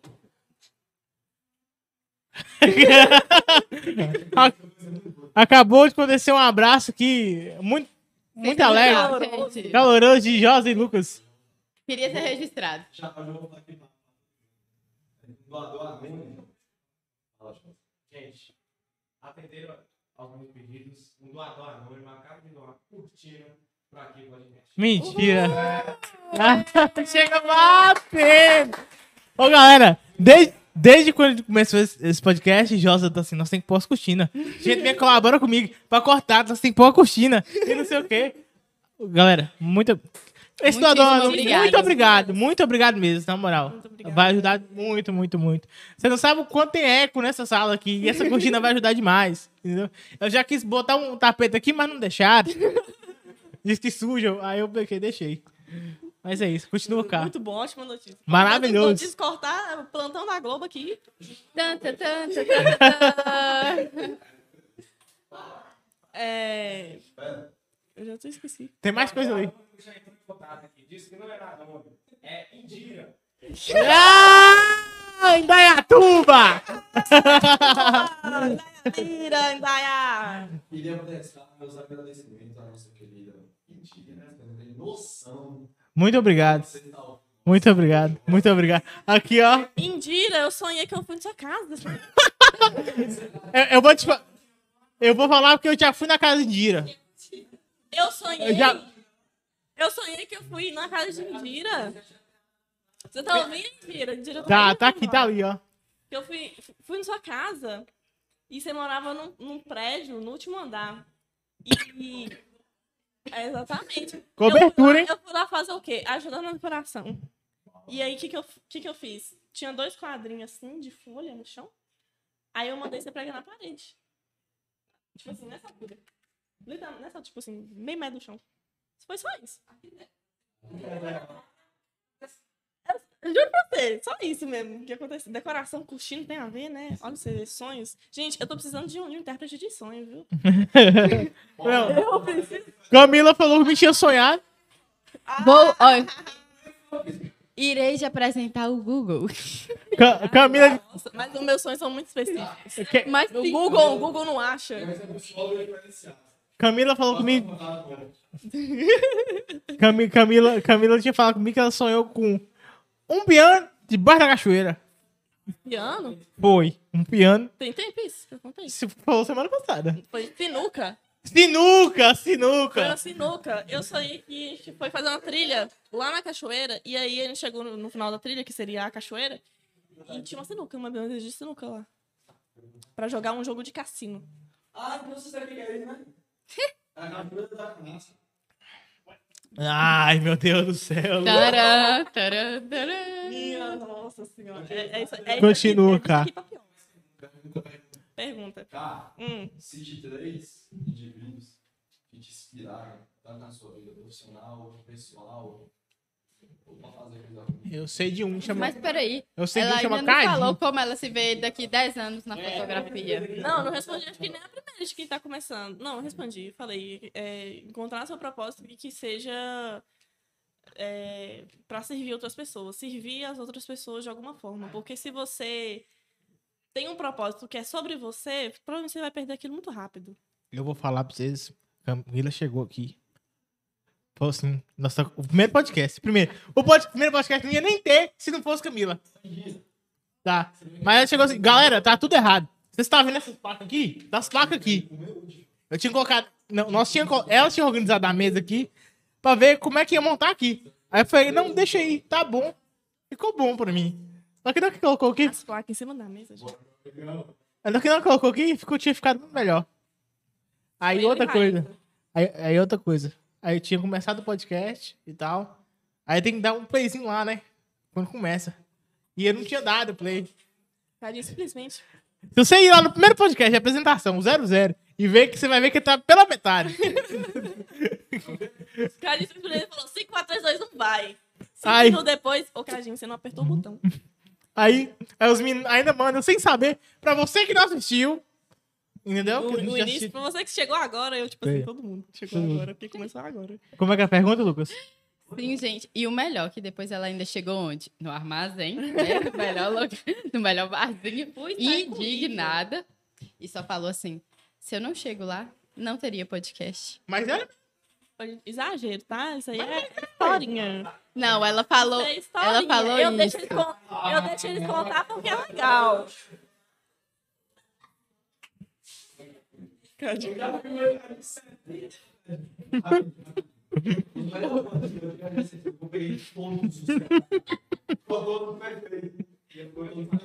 Lembrando que o molho é tão bom assim, gente. Eu só vi o molho descendo. O mulher é bom. Barba. O mulher é bom. Gente, vocês que tá aí, Hoje não, mulher é bom, na moral. fazer a ceia de Natal. O mulher é maravilhoso. Aquele amigo oculto. Já pega o kit. Porque, gente, tem tudo, ó. Tem queijo, tem geleia, tem vários lá, outros sabores de molho. Gente, vai ser diferente demais. Vai ser diferente demais. Tem outros doces também. E, gente, é maravilhoso. Tô doido pra experimentar doce de leite com café. Nossa, e a geleia? Eles Hum, Copa americana. Copa americana. joga americano. É lindo, gente. Olha que bonitinho. Na minha paleta ainda, acho que eu vou carregar isso pra cá. Eu já falei que esse aqui vai lá pra casa. O meu tá um pouquinho sujo. Mas então, amiga, como se você se vê daqui 10 anos na fotografia? Eu acho 10 anos muito tempo. Tirou o Então cara. você não se vê. Daqui... Oh, meu Deus do céu. Não vou falar, não. Vocês estavam o quê? Vou explicar. Vendendo lote. Aí, Pagava 10 anos? Que eu pagava 10 anos, eu sei. 10 anos, eu Você quer dar uma informação? Meu Deus. Ó, mas um lote, você sabe que o lote vai estar lá, né? Eu acho, pelo menos. Como, como você vê um lote daqui 10 anos? Ou construído, ou um lote. se você, de- se você depender da prefeitura, não tá, não. Eu, e eu falo mesmo. Porque. E eu falo, por quê? Porque eu fiquei sabendo, tinha lá no negócio da prefeitura, que o povo constrói errado o lote. E tem, tem o povo marcado o lote assim, aí o lote fulano é aqui, aí constrói do lado. Aí o lado, meu lote é do lado do lote fulano. Aí vai errando, todo mundo construindo errado. Aí o fulano fica sem lote. Aí fica por isso. Eu não tenho voto, não, mas vou morrer por ele. É, por isso que não tem lote. Não, não tem netinho lá, não? Oxi. Mas enfim, 10 anos, eu acho que. Assim, eu, eu, eu me acho nova. Eu sou nova, eu tenho 20 anos. Então 10 anos é metade da minha vida. Porra, profundo. profundo. Entende? 10 anos é metade da minha vida. Daqui 10, daqui 10 anos vai ser um terço da minha vida. Então eu, eu acho, assim. Você vai Meu Deus do céu. Lucas. Para, Lucas. Para, Lucas. Então, é, proporcionalmente, 10 anos é muito pra mim. Tem essa questão também, né? Por isso que os dias parece que passam mais rápido à medida que você envelhece. Porque um dia, pra uma criança, na proporção do que ela já viveu, é muita coisa. Um dia, pra quem já tem muitos anos vivido, vai diminuindo, né? O, o tanto que é um dia. A, pro- a proporção de tempo aumenta. É, né? exatamente. Você tem outro, outra comparação. Profundo Mas daqui a também, 10 gente. anos eu- eu vou ter, eu vou ter 30 anos. Na fotografia, eu vou falar, né, assim, porque o que eu vejo, o que eu vejo de juntar história com fotografia, é, tem muito de ir além da fotografia comercial. De, assim, falar sobre isso e trabalhar com isso de forma que ajude as pessoas, assim, por exemplo, fazer um trabalho com, com, a, com a cidade, sabe? Com a história da cidade, que é uma coisa que não saiu da minha cabeça. Eu queria mexer com a história da cidade, ainda quero. E principalmente com a história da cidade através de fotografia, porque tem um acervo muito rico de fotografias. Não sei se você sabe. É, principalmente do, do João Costa, que ele tem acervos não só dele, mas tem acho que tem do pai dele, do avô dele, que também tirava, já tirava fotos. Maria, sabe? o vô dele. É, e de, outro- de outros fotógrafos também, né? Que estão com ele. Então é um acervo muito grande, é como se fosse um acervo da, da Faculdade de Direito da UFMG. Uma herança, né? É, é muita coisa, só que aqui. Só que o quê? Não tá tão. Não tá organizado, né? Então, pra você estudar uma coisa, você tem que saber o que tem lá. É muito difícil. Tipo, você tem que fazer um trabalho muito pesado. Tem que organizar depois pra Exatamente, estudar. Isso. E, mas uma coisa muito bacana que eles já estão fazendo, por exemplo, é um. Eles estão compartilhando essas fotos num grupo do Facebook. Para quem não conhece, chama Memória Visual de Salinas. É, e eu recomendo todo dia, gente, todo dia. É, o Luiz também, né, tá, tá junto isso. A, a Dani, que é a filha de João Costa. E o Luiz posta todo dia lá uma foto antiga de Salinas. Então, assim, tem foto de de gente que você conhece. Sabe assim, fulano, ciclano, não sei do quê? Ou então alguém muito famoso que sempre falaram e você nunca viu a cara? É, Coronel Dalino Ribeiro. Quem já viu a cara do Coronel Dalino Ribeiro? Anísio Thiago. Eu sei, eu vi a cara dele é mais- é mais porque, tinha, porque tinha a estátua dele lá, eu sei Aham, quem é. Então, todo Stalpa. dia tem fotos lá. E eu fico viajando naquilo, sabe? Assim, eu quero muito trabalhar com isso. Então, daqui a 10 anos, eu me vejo na fotografia profissionalmente, porque isso também é profissional, trabalhando com coisas além da fotografia comercial, trabalhando uma parte mais cultural também, sabe? E de preferência, bem à frente, né? Porque 10 anos dá pra fazer muita coisa. Muita Tipo assim, coisa. É, ter um trabalho já, já, já é bastante trabalhado. Podcast tem três meses, olha o tanto de coisa que nós já fizemos. Pois é. Imagina, dez meses, dez anos. Exatamente, galera. Próxima pergunta. Vai, Almeida, lança. Não quer, meu filho? Quanto tempo eu tô demorando pra responder uma pergunta? Porque eu acho que eu falo muito. Não, é assim mesmo. Não, mas Abre o Instagram aí, meu filho. Não saiu daí, gente. Não, não, Pergunta? não de mim.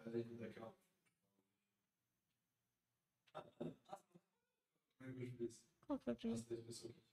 Ah, É mesmo. pessoas. Falou Eu não, falou. parei- Eu nunca parei pra, pra pensar.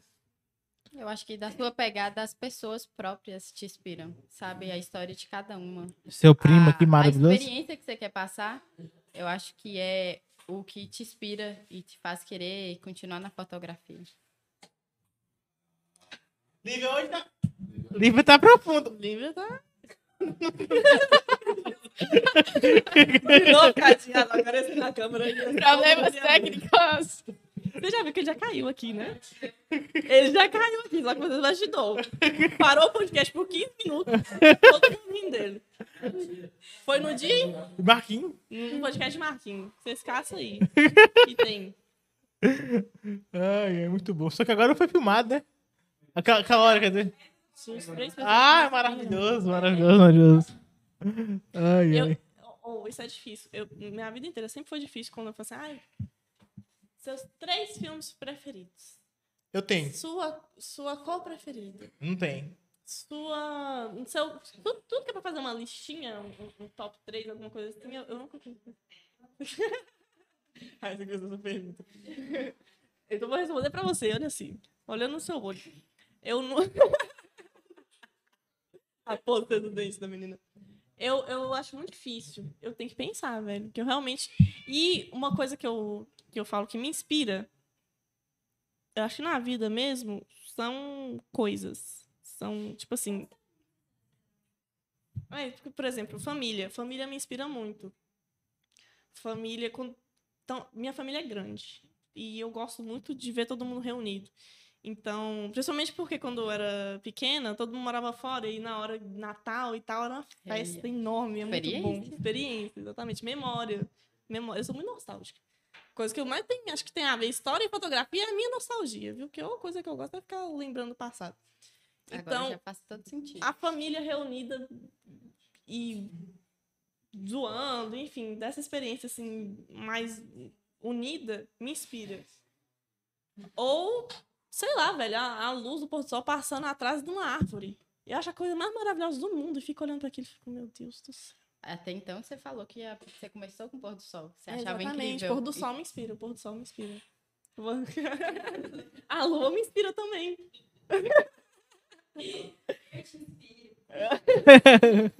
A lua também me inspira muito. A, a- o céu. O- acho que o céu, eu posso falar. Né? Elementos naturais. Vamos pra outra. Bora pra. Saúde. E essa voz grossa aí, chefe? Lulucas. Lulucas. É porque quando eu. Eu sou.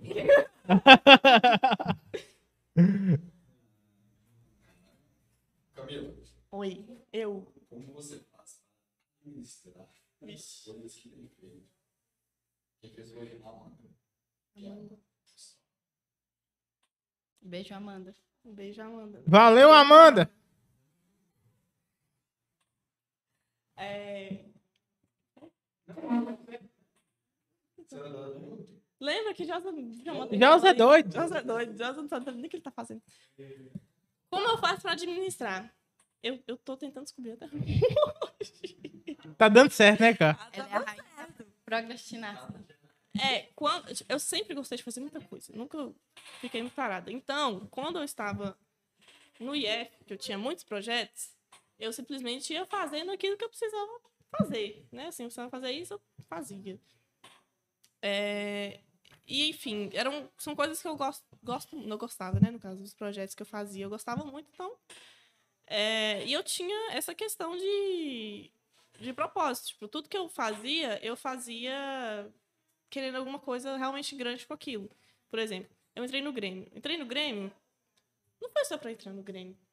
Não foi pra ter um título. Não foi pra ter um Você título. queria fazer a diferença. Eu queria fazer uma diferença e uma diferença de, tipo, Marcar, né? mudar a vida do estudante de alguma forma, que foi uma coisa que quem começou isso foi Gabi, né, Gabriela, e depois eu continuei Vim também, lá, nunca. que foi o ela, ela tá fazendo direito no FMG. Ah, então você deve topar com ela de vez em Não. quando. Você não topa. Acho que ela pediu transferência depois da pandemia, mas enfim, Ah, tá. Que foi, por exemplo, o internato feminino. Eu acho que foi uma coisa assim que me motivou muito. Que é que foi lutar pelo internato feminino, que inclusive está sendo construído Massa, É, massa, massa. agora. Ó, pra você que você não pode pensar as coisas a curto prazo também, né? Quando eu não, aquele negócio não saiu do papel, eu fiquei três anos O negócio não saiu do papel, os três anos. Mas aquilo continuou com as outras gestões dos grêmios que continuaram. E hoje o internato está sendo construído. Então, assim, é um propósito que vai além, sabe? Assim, um propósito de tipo assim. De eu ver uma, uma colega minha, colega assim, da outra turma, mas era uma colega que teve que desistir do, do IF porque a, a assistência do tio dela foi negada. Ela saiu do IF? Não. Oi? Não, não é Gabi, não. Ah, É tá. outra pessoa. É uma pessoa de outra turma. Tipo, todo ano renova assistência. E eu acho que o internato não, não tem isso. Ela teve que desistir porque a assistência dela foi negada quando ela tentou renovar. Coisa que tem gente que nem entra por causa disso. Porque não tem condição de esperar, que assistência é um processo, né? Que você tem que entrar, tem que esperar, tem que se manter enquanto isso. É, Gente que nem entra porque não tem condição de esperar e porque, assim, mesmo com assistência, às vezes não, não, não iria conseguir se manter. E como existiu o internato masculino, entendeu? Uma coisa que você chega lá e, e- e já tá lá. Uhum, e fica lá e não precisa gastar, né? Exatamente, você mora dentro do campus e, enfim, tem todo. todo Apesar Suporte. de eles reclamarem muito na época, pelo menos, eu acho que deve ter melhorado também, que eles fizeram reforma e tudo mais, mas os meninos reclamavam bastante no internato. Mas aquilo era, era sonho pra muita gente, sabe assim? Sonho pra muita gente. Gente que não conseguiria estar lá se não fosse aquilo. Então, Uhum. uma coisa que tinha só pra meninos, por quê? Sabe? Há tantos anos. Assim, eu, me contaram o motivo porque terminou. Só que, tipo assim, não justifica ter tirado das mulheres. Uhum, Entendeu? sim. Sim, e agora para encerrar. E como é nessa pegada de vestígio, de memórias, de nostalgia, o que você falaria para Camila do passado, se ela estivesse vendo isso aqui agora? E o que você vai deixar de recado para Camila do futuro quando ela sentar para ver esse podcast? Gente, eu depois? tô achando de deixar o recado pra No Spotify, YouTube vai estar também. Se o YouTube não vai ganhar com nós, ia pagar um canal um dia, senão não também não vacilar. É, tá em várias plataformas. Pra eu Entendeu? conseguir E assim, e assim que a gente conseguir, vai colocar também no que der. Entendeu? Mas tá no Spotify vai tá lá. Amanhã, amanhã, se Deus quiser. O que, que você falaria? Olha, pra Camila do passado. Do passado. Qual passado? Do passado? Tem 20 anos. O, o que você queira. Há um ano para. Do passado, do início de quando começou, se ela chegasse aqui, e aí vamos dizer que ela está vendo. O que, que você falaria para ela ou o que ela estaria sentindo? Camila, de 9 anos de idade. Eu nem era gente que não aprendi. 15 anos de idade. 15 anos de idade é outra coisa. 14, que eu tava entrando no IF. Então, se bem que você. 14, 14. É, verdade. Nossa, tanta coisa. Mas também, às vezes dá vontade de falar nada, né? Deixa, deixa curtir, porque. Vai quebrar a cara, minha filha. Hum. Não, mas não, eu, eu, eu diria uma coisa pra mim mesma que é me, me permitir errar. Eu diria pra mim mesma assim, não tenha medo de errar, porque você errar, depois você conserta e você tem a vida inteira pra errar ainda. E assim, Tem uma, tem uma frase de How I Met Your Mother que fala sobre o erro. Sabe, muito bonita. que é? Que o erro é você ter medo de cometer o erro, porque você não sabe se, se, se realmente é um erro. Entendeu? O errado é você deixar de errar pra saber se realmente é o erro, porque que talvez não seria um erro. O erro é nem tentar, né? Hã? O erro é nem tentar. O erro é nem tentar. Porque eu até hoje eu, eu tenho essa questão, né? Assim, hoje em dia eu tô consciente. Antes eu não sabia. Aí eu poderia ter trabalhado isso desde o início. É, me permitir errar e me permitir. Porque eu sempre me cobrei muito, né? Assim, até hoje eu me cobro bastante e isso virou um, um- um problema. É, enfim, que eu tive que, que.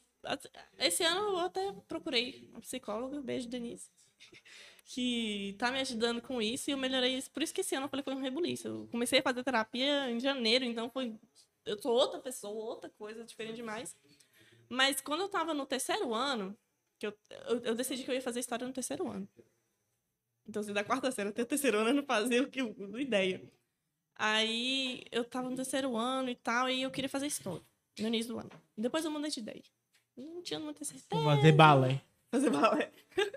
Já não tinha muita certeza e tal, desanimei. E aí eu comecei a. é, que eu fiz informática, e em terceiro ano tinha matéria de web, né? De desenvolver site. E eu gostava muito. Gostava Fala. Arthur! É, outro acho que o problema também de eu nunca ter decidido exatamente qual era eu queria seguir, porque eu gostava de todas. Então, aí quando eu comecei a desenvolver site, gostar disso, e, e a área da informática, da TI, é uma área, assim, muito massa, muito massa de mercado de trabalho também. Lívia Mas tá é aí. surtos, tá, É surtos, é Você surtos. estressa, você surto atrás do outro, é assim, contínuo. Você estressa, Mas é gente, você legal, estressa. é É, massa. é. Quando, dá quando tá dando certo, é bom. Vou ver quando dá um trem errado, aí sem dó do cabeça. O problema é dar certo, gente. Entendeu? O, o Mas- processo é longo, mas Uhum. vale a pena. Mas assim, é um, é um bom mercado de trabalho, é uma boa profissão pra se escolher. Sabe assim, se você gosta, perfeito. Mas se você não perfeito. gosta, não invente.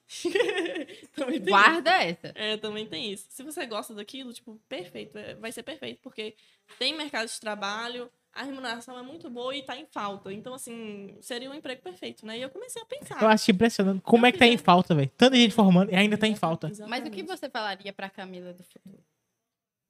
É, O não, recado que você quer deixar pra ela? É, Deixa eu só terminar essa questão, porque é, é, é uma história que eu, eu gosto de contar. Porque foi aí que eu percebi que eu, no terceiro ano, formando, acho que eu já tinha feito Enem, que eu percebi que eu tinha medo de errar e que eu não fazia muita coisa por isso.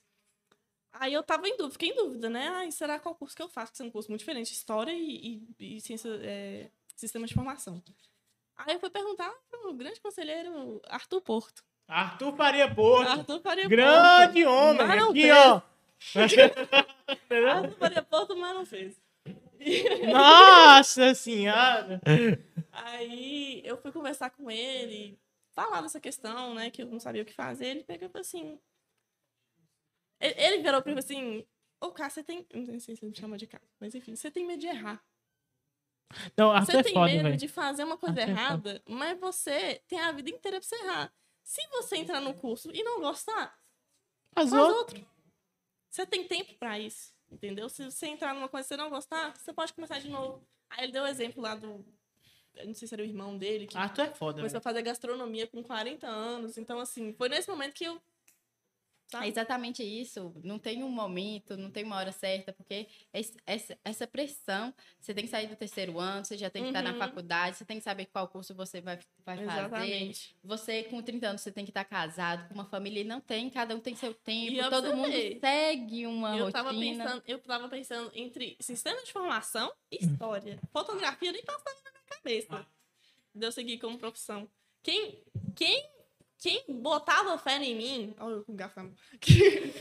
Tcharam! Só tinha um que botava pra mim. Você não Quem botava? botava filho? fé em mim antes de eu mesma botar, de, de usar isso como profissão, e tipo assim, outras pessoas, tudo bem, porque eu não falava com ninguém quando alguém me perguntava, ah, você vai ser fotógrafo? Eu falava assim, eu não sei, acho que não. Era Thales. Thales Dias. Eu, Carinhosamente, Valeu, Thales. Tá carinhosamente apelidado de Palalá. Não conheço, não. A Mas você é foda. que tem a língua presa. Aí ele contou Foi que graças a você. ele teve que cantar aquela música de chiclete com banana. Palalá. Palalá. Palalá.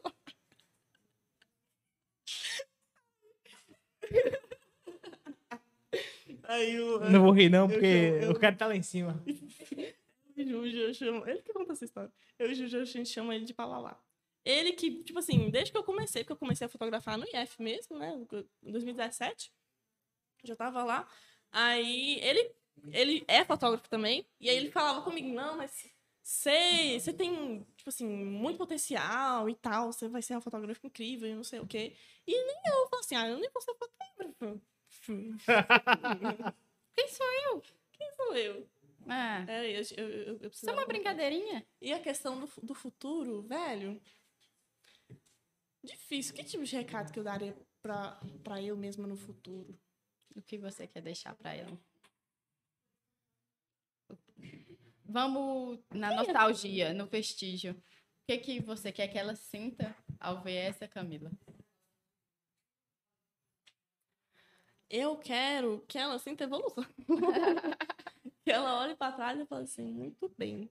Parabéns. Eu sou foda. Exatamente. Mas é muito difícil. É, é- cê- virou a chave, assim, nesse momento, porque. Não sei quem foi que fez a pergunta, mas virou a chave, porque eu sou muito nostálgica, penso muito no passado. Eu, eu penso muito no eu penso no futuro, mas eu penso muito imaginativamente. Tipo assim, eu imagino o futuro, mas eu não, não costumo planejar ele tão certinho, sabe?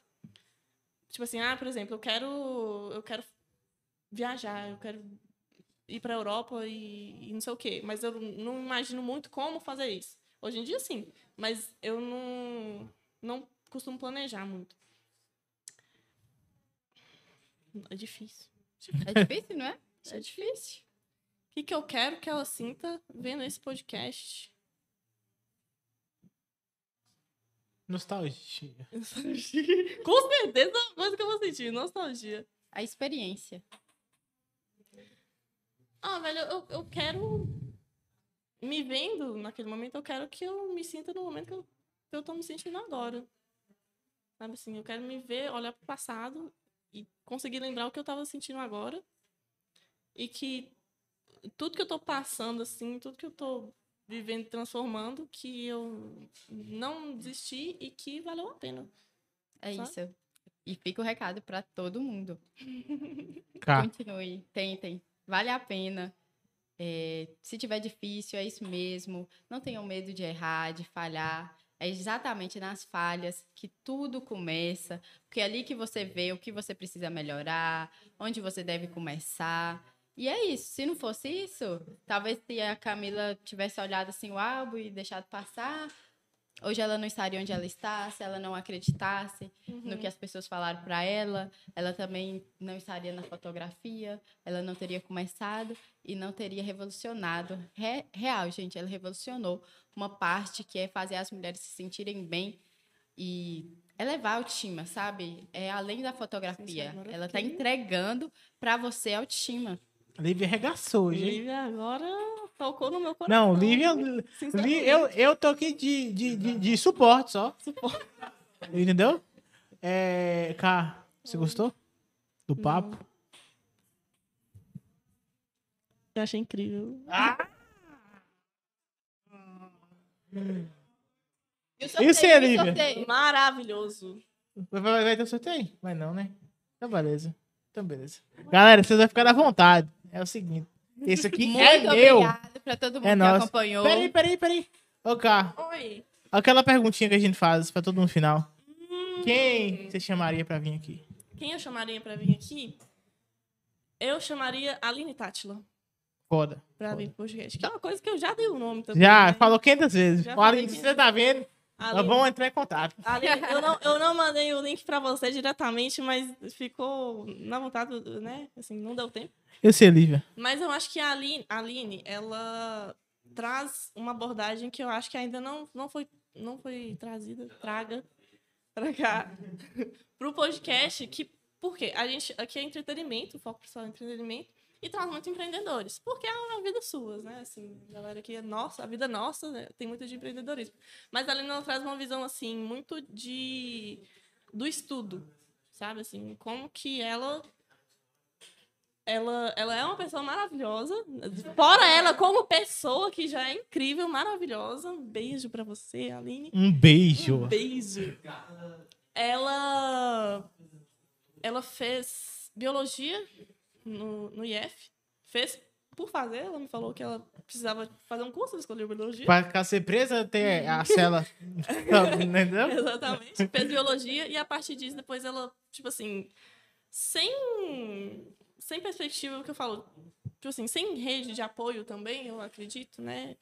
Ela fez mestrado, foi fazer mestrado no Rio de Janeiro, fez doutorado no Rio de Janeiro também. Viajou pra porra. Viajou pra caramba, ela tem uma bagagem também de viagem, de conhecimento de mundo muito massa e fez é, doutorado de sanduíche lá na Austrália. O que seria um doutorado de sanduíche? doutorado de sanduíche é quando você, na- durante o doutorado, Faz três que doutorados. estão de quatro anos. estão de quatro anos. Aí, no meio do doutorado, você faz, eu acredito que seja ou seis meses ou um ano, acho que seis meses, você pode ir para outra universidade, fazer. É, pra- Completar. é, para ajudar na sua pesquisa. Geralmente acho que é em outra. Não. Não, tipo assim, você escolhe uma universidade. É como se fosse um intercâmbio também. Hum. no doutorado. Aí você escolhe uma universidade, geralmente em outro país, para continuar sua pesquisa. Você vai lá naquela universidade, usa os recursos dela, tem essa troca também, né, e tudo mais. E, e aí você volta depois, depois que é sanduíche. Você faz aqui, faz lá e volta.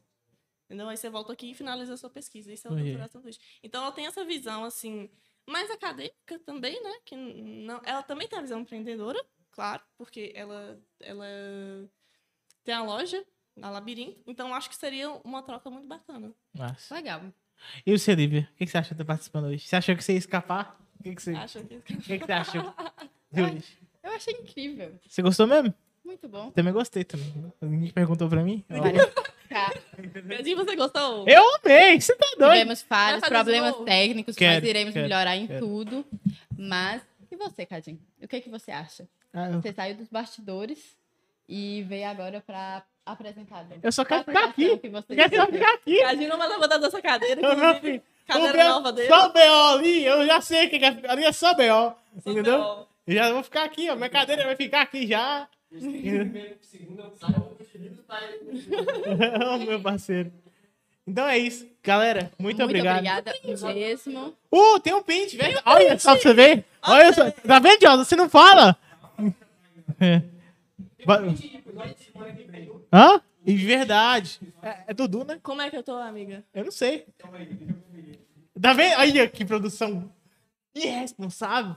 Não, vai ter quarta-feira, sete E é dois, é dois semana que vem?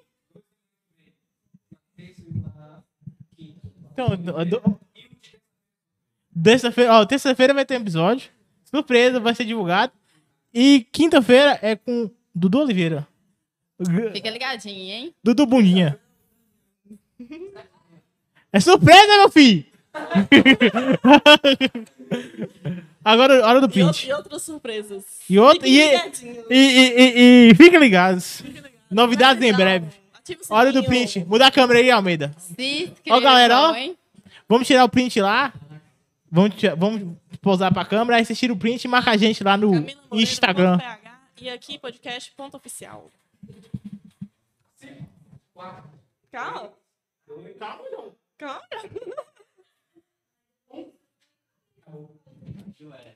Galera, muito, Muito obrigado. obrigada. Uma boa noite pra Obrigada. vocês. Fica assim então. É isso. Sabe Muito zerar? obrigada. Muito obrigado, Camila. cara, pela participação. Ah, eu que agradeço, gente. Foi um prazer. Volte sempre. Muito obrigada pela apresentação suas. Você gostou? Não. Ah, então beleza. Adorei. Beijo! Tchau, tchau, galera. Tchau. Gente,